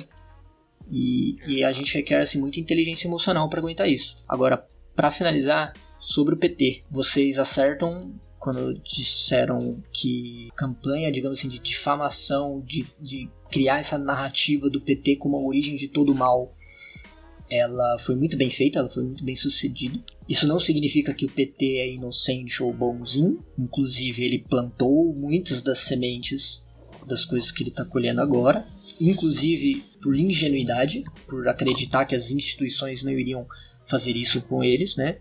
Tem que lembrar que a Lava Jato começou sob o governo da Dilma, com o apoio dela, baseado em uma lei que ela promulgou, entre outras coisas, né? Só que ela foi trabalhada de uma maneira a, de fato, respingar em toda a esquerda. Então é muito difícil você não incorrer no antipetismo sem ser anti-esquerdismo. E é o que a gente chama que o PT ele lança uma sombra enorme sobre a esquerda que nos deixa numa, num estado de melancolia. Né? Porque eu também não concordo com o PT. O PT não rompe com o capitalismo. O PT não me serve, eu não gosto das políticas dele. Ele não é o meu aliado. Ele é social-liberal, eu sou um socialista. Mas eu não posso criticar o PT de uma maneira que reflita em toda a esquerda, de uma maneira que é um ataque, né? uma maneira que é autofágica. E isso impede outros partidos de esquerda de se erguer. Né? Aí agora o pessoal tem conseguido achar um caminho por isso, outros partidos também, mas ainda muito menores, e o PDT resolveu ser uma esquerda anti-PT, o que significa que ele é anti-esquerda e por isso que ele está se deslocando para a direita porque a, a crítica que o PDT, que Ciro Gomes faz ao Lula, ao PT, são críticas de direita. Não é uma crítica vindo da esquerda. Então ele está se deslocando, né? Hoje ele postou foto com o Rodrigo Maia. Não é surpreendente que Ciro Gomes Ai. saia com Ai, o né? Rodrigo Maia de vice, né? Porque ele tá de olho em 2022. Entende? Nossa. E aí, de que serve você derrotar o Bolsonaro, sendo que, não sei se vocês repararam, agora a grande treta é da direita. A direita agora é que tá se fragmentando, né? Sob o peso de governar, ela tá se fragmentando. Mas é uma, é uma política interna deles ali de uma disputa interna, né? Ali Bolsonaro e Dória, por exemplo. É uma disputa entre a ultrapolítica e a pós-política. Ambos são despolitizados. Nenhum dos dois me serve. Nenhum dos dois vai ajudar o país de fato a diminuir fome, aumentar escolaridade, não vai acabar com as grandes riquezas, a desigualdade, nenhum deles vai. Não, quem vai é a Chapa Moro Hulk. Quem faz tudo isso acontecer, isso ainda tem o Moro. Até arrepiei, é, velho. tudo. E quem Ai. faz tudo isso acontecer é o Rodrigo Maia. Tudo isso se baseia na- nas pautas econômicas, né? Enquanto eles sentirem que a economia está indo bem, eles têm cartão para fazer o que quiser. Isso porque nem, né? Ah, e aí assim, é difícil. Mas eu sou muito otimista. Eu sou bem otimista porque eu tento pensar mais pela questão da direção que a gente está indo, né? E estar envolvido em diversos projetos, espaços de militância, estar mais próximo dessas pessoas também sempre me, me renova bastante, porque tem muita coisa legal, porque eu acredito que ela explica melhor a realidade das pessoas, e eu tenho uma proposta de verdade que vai ajudar as pessoas, né? Eu não tô. Sabe o Felipe Sabará, do Novo? Que era. Ele foi candidato a prefeito aqui também em São Paulo, mas o, a chapa dele foi caçada. Sim. Ele, assim como o Boulos, ele começa o seu plano de governo falando que tem um milhão de famílias em situação de vulnerabilidade ganhando menos que meio salário mínimo. Mas ao contrário de Boulos, que para resolver isso propõe a renda solidária, o Felipe Sabará propôs uma secretaria de apoio moral, motivacional e de acolhimento, né, para essas pessoas, assim. Coach. Ele ia institucionalizar o coach na prefeitura, entendeu? É, isso é isso. A cara do novo, né, É. cara? Pra mim foi, um- junto com o PSDB, o, o mais exposto e, de certa forma, tirando o São Paulo, né, que ainda tá Sim. na disputa, foi a maior derrota, mas eu fiquei Sim, sim. Mas então é isso, entendeu? Ô, ô, ô, ô, Jay, Não, é só pode finalizar mesmo, que, que eu acredito, né, que esse projeto que a gente tem, ele de fato ressoa com as pessoas, ele está calcado na realidade, ele não está calcado nessa visão que não faz sentido, não está calcado na meritocracia e outras coisas que não faz sentido, austeridade fiscal e coisas assim, de maneira que se você tem uma narrativa que não corresponde à realidade, a mentira e a manipulação é a sua única arma, né? Agora, se eu tenho um projeto baseado na realidade concreta das pessoas, eu acho que ele é muito mais enraizado, porque eu consigo chegar em alguém, desconstruir todas aquelas coisas que a gente aprende errado, que eu aprendi errado e que eu lembro como era acreditar nessas coisas erradas, e falar: não, pera, não é porque, sei lá, os políticos safados, corrupto, com imposto alto que o país não vai pra frente. Tipo, essas coisas são ruins, lógico, mas tem esses outros fatores aqui, né? Por exemplo, é, a galera fala muito de corrupção como se fosse o pior problema, né? E, eu, e quando alguém hoje em dia vem falar comigo sobre isso, eu sempre retruco com um paradoxo, né? Se a corrupção é o maior problema, quem é o corruptor? Por que, que você só fala do político que se vendeu e não de quem comprou ele? Porque para você comprar um político que é uma das pessoas mais ricas do Brasil, você tem que ser rico para caramba. Você não é um assalariado. Você só pode fazer isso se você for um grande empresário. E empresário, ele não doa dinheiro, ele faz investimento. Então, se ele está pagando alguém para isso, pagando propina, pagando suborno, qualquer coisa, é porque ele está lucrando ainda mais do que aquilo. Então, não adianta você trocar os políticos corruptos e não fazer nada com os corruptores. Boa É, questão. é, ser é um Watchmen ao contrário, né? Quem corrompe os corruptores, Uhum. né? É. Tipo, Verdade. Sempre consegue fazer essa inversão de Ô Rafa, deixa eu só fazer defesa do meu título aqui, como professor de história desse podcast. boa. É que o, o Jay comentou sobre o PSD, cara, e como professor de história não Hum. dá, né, cara? É, realmente o PSD ele teve, no, acho que mais de 600 prefeituras, um trem assim, eu lembro um dado assustador, mas em quantidade de pessoas realmente ele. E o PSD atual, né, porque é, o nome faz referência a um partido é, que era do Juscelino Kubitschek, né, cara? Dos anos 40, 50, até o golpe militar lá de 64. É, foi o partido, era um dos principais nomes, é, grupos políticos né, desse, do, do, da década de 40, 50, principalmente, elegeu presidente e tal. E o atual, né, acho que ele é, deve ser do 2010, é um junta-junta da, da centro-direita, né, um monte de gente que estava insatisfeito em antigo PFL, DEM, PSDB, juntou é, o nome que eu lembro assim do PSD mais forte é do Kassab uhum. mesmo, saco, né, que foi prefeito, né, de São Paulo, tal. E foi. ele era o principal articulador do PSD e aí pegaram esse nome, né, histórico, né, colocaram lá para esse junta junta danado que é centro-direita. Olha, vamos, a produção tá me me puxando do microfone aqui, Júnior. Então vamos preparar o nosso arremate final aqui sobre tudo isso é, que a gente sobre falou. tudo isso que tá aí. tudo isso que tá aí, muito mais, porque teve coisa que a gente não falou, inclusive, que estava aqui na pauta, mas enfim, não temos mais tempo, a produção está empolvorosa. É, quem quer começar o arremate aí? Pode ser você, Ju? Você tá um tempinho calada? É porque o, o, o, meu ponto aqui é muito parecido com o do Jay, né?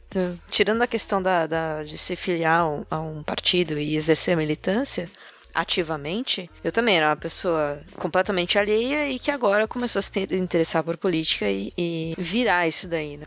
E também todas as, as impressões sobre a, a as eleições em São Paulo e tendo o título em outra, outra cidade, não podendo votar e tudo mais. O que eu vi de... Peraí, só um pouquinho. Pega uma pastilha aí. é. a Ju tá incorporando. Sai, tranca a rua. Bolsonaro. Eu falei, caralho, sai desse falou de golpe. É, espírito direitista. É falou golpe. de golpe, o homem aparece. Mas o, eu, o que eu notei que teve em São Paulo foi uma, uma mudança de opções para por, vereadores.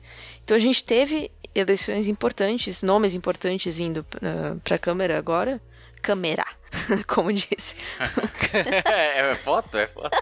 É, então, pra Câmara, o, por exemplo, a Erika. É... Hilton. Hilton, isso. Eu ia falar Hamilton, Hilton. totalmente errado. Erika Hilton que é trans, que é negra, são, são nomes assim que, aliás, no Brasil todo, né, teve muitas pessoas trans sendo, sendo e negras. A, a, mais votada em Belo Horizonte. Pois é, então, eu, eu achei então, é essa negra, mudança muito, muito, muito expressiva, muito positiva. Teve bastante indígenas eleitos também. Sim, é, isso, isso é um forte indício de que as coisas estão né, enveredando por outros caminhos aí para 2022 eu já nem, nem olho para Eu quero, assim, acordar na segunda-feira, dia 30, com, com resultado já, né? porque eu acho que eu vou sofrer demais até. até contagem. Sendo, sendo assim, os, Jô, os votos. Você que quer logo os resultados na mão, já agradeceu por ter uma urna eletrônica hoje? Pô, sim. Sempre. E, mas o que me consola é que é o seguinte: essa jornada do, do, do Boulos aqui em São Paulo, que está sendo tão maravilhosa de acompanhar, se ele não for eleito prefeito agora de São Paulo, em 2022 ele está na presidência. Então é isso que me consola. Profética, hein? E aí? Profetizou. Mandou, é, mandou a profecia. Olha. Nota aí, gente. Vamos cobrar da ajuda é. aqui nos dois anos. Muito obrigado toma. pelo seu remate. Toma água é, benta. Toma uma água ali pra expulsar, né? Olha, eu vou pegar a linha aqui porque eu também vou fazer um remate mais rápido e, e só com uma diquinha aqui. Eu queria, não deu tempo, mas eu queria mandar um chupa pro pessoal dos Estados Unidos porque eu, mesmo com o super computador lento do Barroso ainda é muito melhor do que viver no, no mundo dos Neandertais. Gente, eles estão contando votos até pois é. hoje. Eu ia falar, eles já saíram então, do limbo? Não. Não. Lá naquela meia, é, nossa. A, a, gente, pelo menos, isso pode rir lá é, do, do pessoal. E ô, ô, Trump, pelo amor de Deus, né? Vamos desistir logo. Você também já deu. É um que influencia bastante nessas questões aqui. Cara, e aqui eu só queria. De tudo que a gente falou aqui, eu acho que o mais importante é só notar que tudo que a gente falou, é, apesar de ser pontos bastante. É, alguns contraditórios, outros bem distantes, com linhas é, de. com uma timeline totalmente sortida, né? A gente voltou pro passado, tá pensando lá na frente,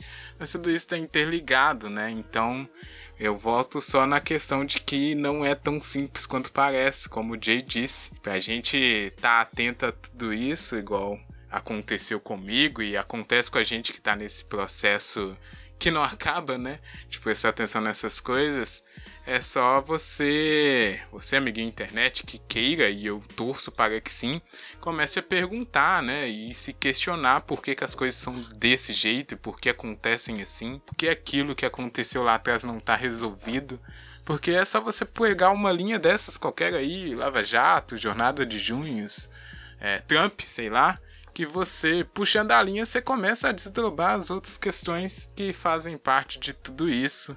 E aí, querendo ou não, você já vai ter uma visão mais atenta e mais positiva para essa questão nossa. Então é isso. Não não tô muito é, positivo, porque eu sou desses, né, Júnior? Eu não acho que as coisas não vão acontecer assim. Você perdeu, você perdeu um Ah. ótimo momento de fazer um, um trocadilho com o tricotando. Você Qual é? falou de linha, linha, linha. Eu falei, vai falar do tricô. Não. É, mas eu. eu, Pena, eu- né? Mas o trocadilho foi com a linha mesmo, foi de pegar a linha ué. e puxar ela. Então, aí na hora de ele falar, né, puxar pro tricô, eu Mas falei, não precisa caraca, ser. o Rafa Júnior, manipulou não, bem. Não precisa ser é, é. explícito. O, o amigo internet ele verdade, pega o verdade. subtexto. Pegou, né? Pega, Boa, é inteligente, ué. Pô, tá escutando Boa, o tricotando. Não é? Linha, linha, linha. Eu falei, vai mandar uma referência ao programa Ah, agora. mas é ver? isso, eu não sou tão otimista assim, mas eu, eu gosto porque, como eu sempre brinco, São Paulo é a cidade influencer do Brasil, então o que acontecer lá pode dar uma boa noção aí pra gente e espero que aconteça o melhor, que a gente tenha café da manhã, né? É isso aí. Lá, Júnior, pega a linha. Ô, cara, eu vou pegar exatamente do ponto que você deixou pra mim. Vou continuar tricotando essa linha sua aí. Porque o sentimento que eu tenho é de muito otimismo. É, sabe aquele clima de 2018, aquela opressão, aquela. Sabe, dava pra cortar a atmosfera com uma faca? Desanuviou, cara. Eu Não tô dizendo que tá tudo perfeito, que tá, mas é, a gente volta a ter essa perspectiva positiva né? Eu só vou discordar, não discordar, eu vou só relativizar uma frase do Jay, que ele disse que democracia é muito decepcionante, eu concordo.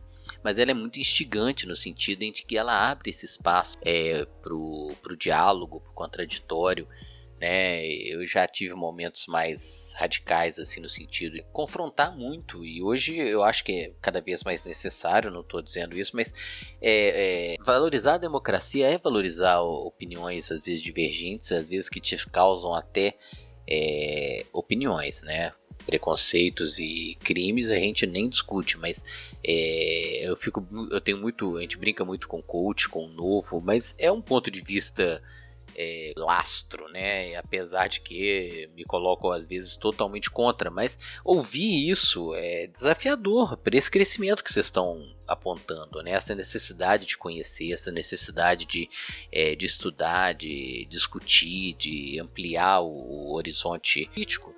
Então, acredito que muito melhor nós saímos de 2020 né, na questão política muito melhor do que nós entramos, muito melhor do que 2018. É, pô, quem imaginaria, né, em- em há dois anos atrás que o Boulos estaria no segundo turno, é, disputando a prefeitura.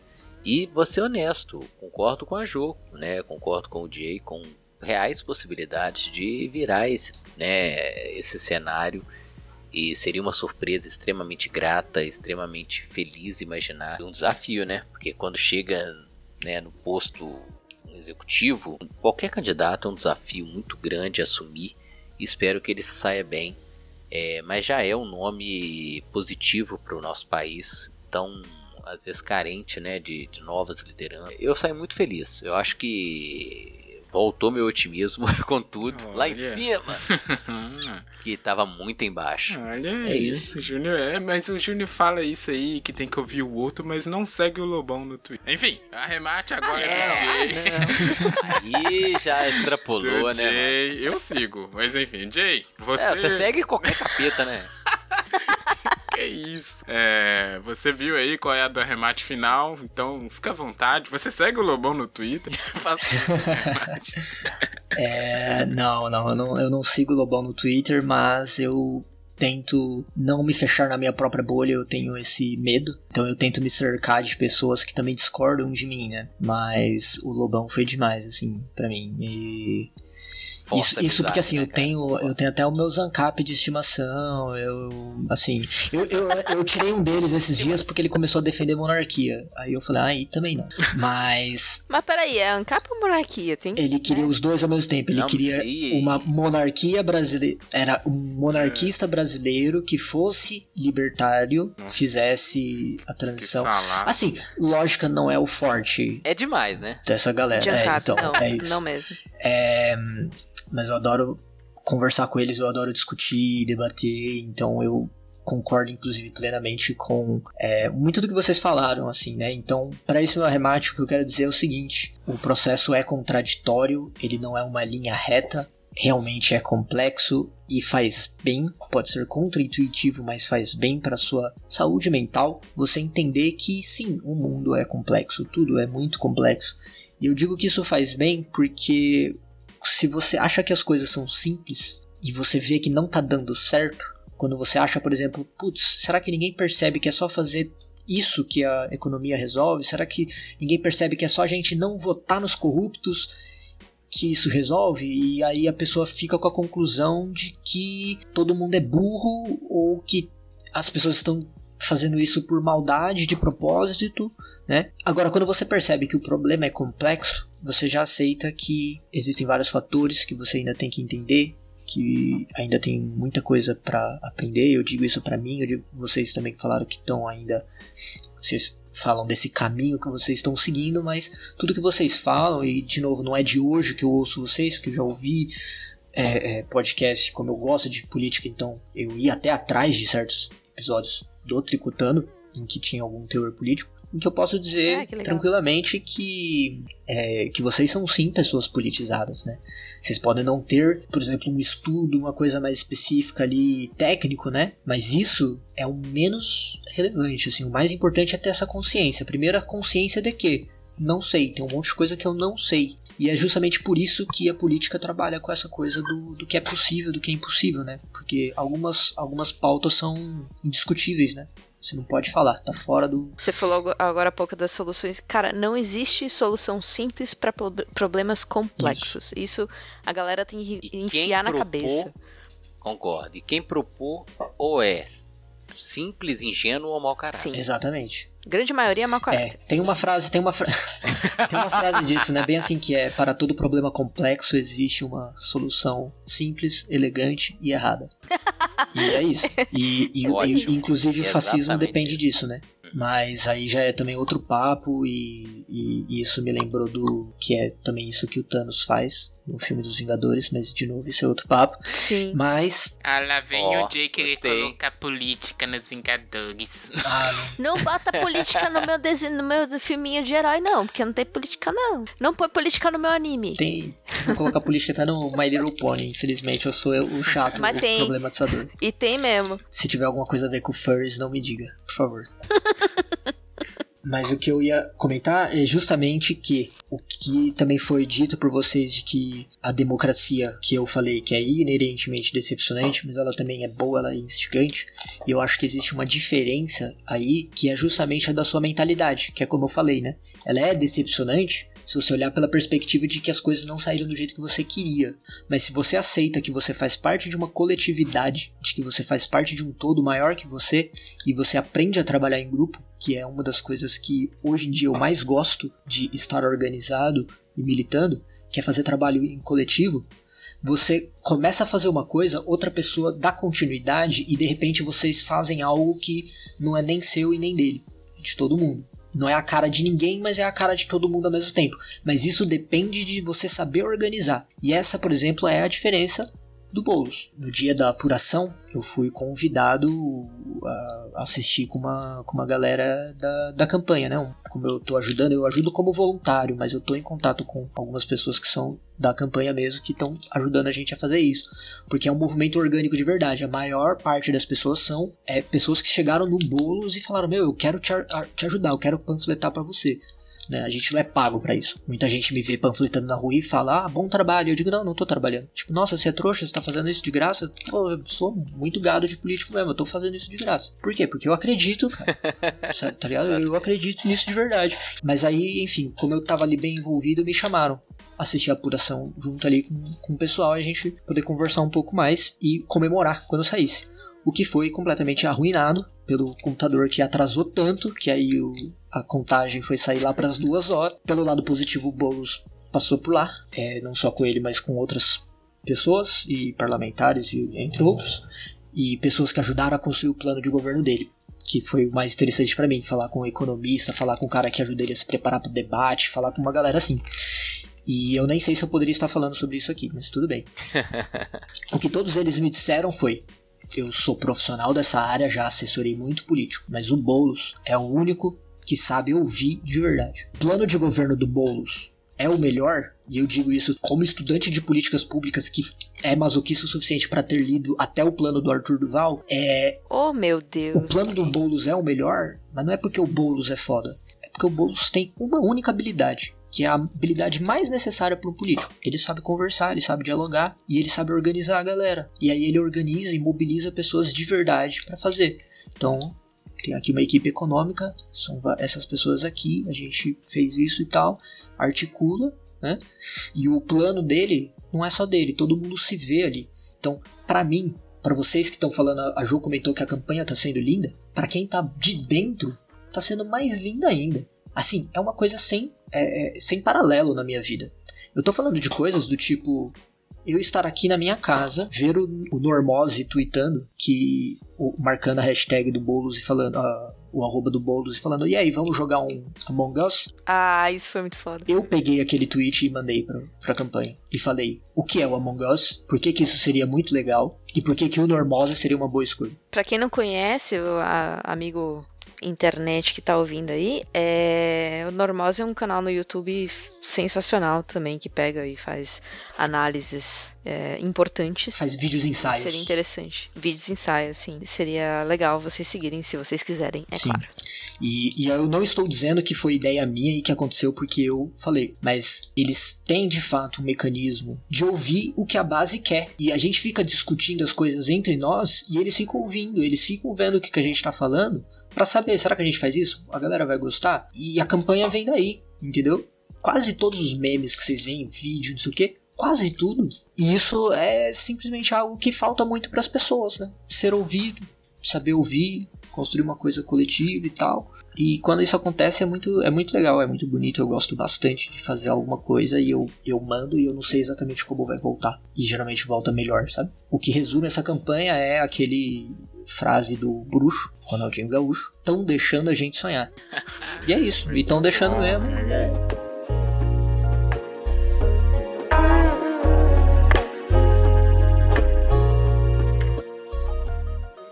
Chegamos aqui, o bloco final agora é corrido pra produção poder ir embora. A produção está ali fazendo hora besta. Ô Júnior, musiquinha, né? A gente tem a playlist no Deezer e Spotify aqui para compartilhar musiquinha boa, porque é importante saber ouvir, inclusive músicas diferentes da que você está acostumado, relembrar coisa boa que você escutava quando era jovem quando ou quando você vai ficar mais velho. Enfim, não sei. Todo tipo de música tem na nossa playlist lá, você vai conferir deixando no aleatório. Muito bem, olha, eu vou começar aqui já para engatar a o carro. Eu vou indicar uma música que deveras interessante. Eu não tenho nenhum motivo específico para indicar ela, além de que ela ser. É uma música muito boa, né? O amigo internet já sabe que eu não indico músicas ruins, eu garanto. Pode ir lá escutar e depois me cobrar, se quiser.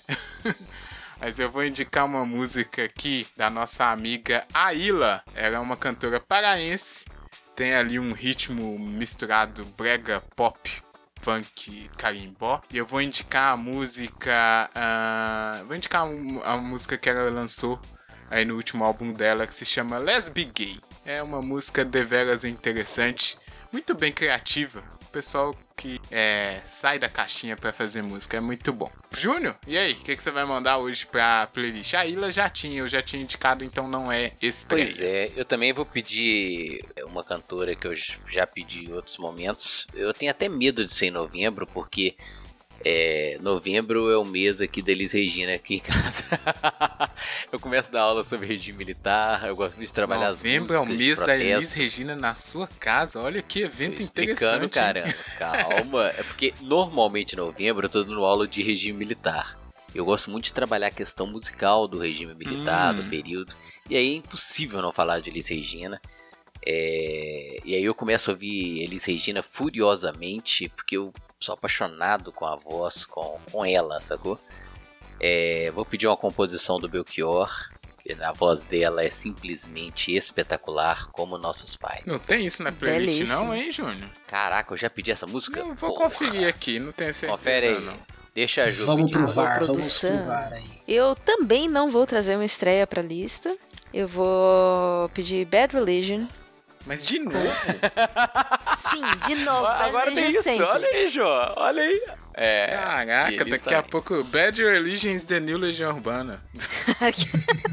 Ó que eu peço um Legião, hein? que aí? Melhor. É, Não, é música de um álbum novo deles. é, se chama What Are We Standing For? Que eu acho que é bem ahn, temático para a ocasião. Álbum novo de quando? 1900 e e quando?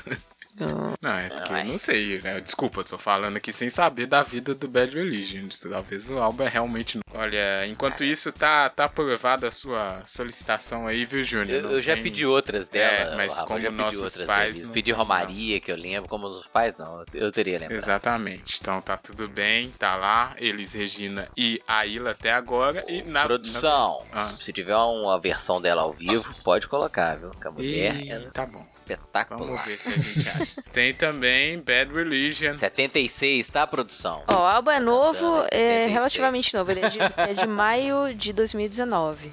2000. Ó, caraca! É 2019. Foi É, ontem. Foi quando. Não, foi ontem não. Foi em outro planeta que não existia corona. É, faz uns É. 12 anos mais ou menos. Vou pensar. Não, 12 anos é começo de março, então deve fazer uns 42 anos. Acho que tá certo essa sua conta. Enfim. E aí, ô, ô Jay, a gente te avisou que tinha que trazer musiquinha, você pensou nisso? Sim, sim. Eu, eu li, eu, eu recebi, quer dizer, e eu preparei, eu vou abusar um pouquinho, um pouquinho mais, no caso, da, é, da hospitalidade. E eu vou indicar, é, em primeiro lugar, eu vou indicar uma música é, chamada Caça e Caçadora, do, da Solto MC, um rap que pode parecer meio estranho, mas é o que eu mais ouço. E em particular é uma é uma rapper que eu gosto bastante. Por acaso é uma mulher aqui de São Paulo, indígena, por Cariri. E então vou aproveitar para deixar esse essa indicação aí que eu sei que é pouco usual e que foi algo que foi importante para mim no, minha, no meu um dos motivos da minha da minha politização passa pela pelo contato com as pautas indígenas, né? E, e aí o que eu vou abusar aqui é que eu vou pedir, além de uma musiquinha, eu vou colocar um pequeno sonzinho aqui, um efeito sonoro. Pe- Peço um pouco de Opa, atenção. Que isso? Segura a edição. Olha aí. Apenas isso, o sonzinho da urna eletrônica. Só, só confirma. Isso, exatamente. Quando você confirma ali, ó, eu acho que é um ótimo jeito de acabar um podcast para lembrar que o Brasil tem muita coisa ruim, é uma coisa que tá difícil, não tá fácil, mas a gente tem muita coisa boa.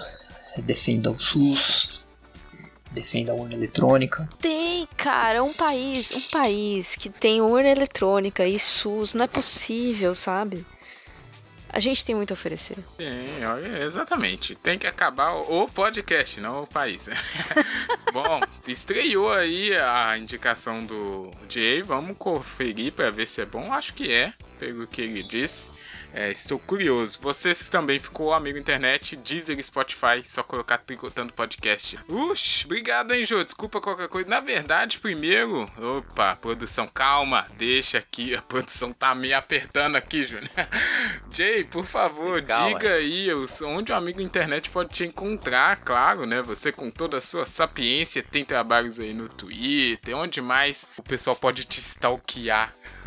É, na verdade, eu realmente vou, vou dar aqui só o- a minha arroba no Twitter, porque é por lá que eu realmente uso todo dia e eventualmente. É perfeito pra stalkear. o Twitter. Exatamente. Eventualmente, se eu, eu gosto muito de escrever, às vezes tem lá, então só me seguir lá no arroba Jorge Hirota JR. Boa. Vai estar também no link da descrição. E obrigado, hein, Jay? Pô, uma grande aula aqui. Contribuiu bastante. Desculpa qualquer coisa aí também, né? Vai que. Não, imagina, foi um grande prazer, de verdade. Fiquei bem contente aí com a participação.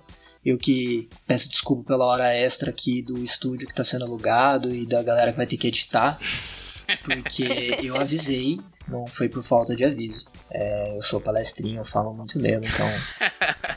E eu gosto, eu gosto. Nada, É, eu sou de leão, então infelizmente. Eita. Holofote! Deve fazer sentido isso daí. Bom, ô, ô Júnior. obrigado aí, hein? Desculpa aí qualquer coisa. Obrigado, internet. Obrigado. Ô, Jay, muito obrigado. Jô, brigadão. Valeu. Até a próxima. É nóis. Valeu, Jô.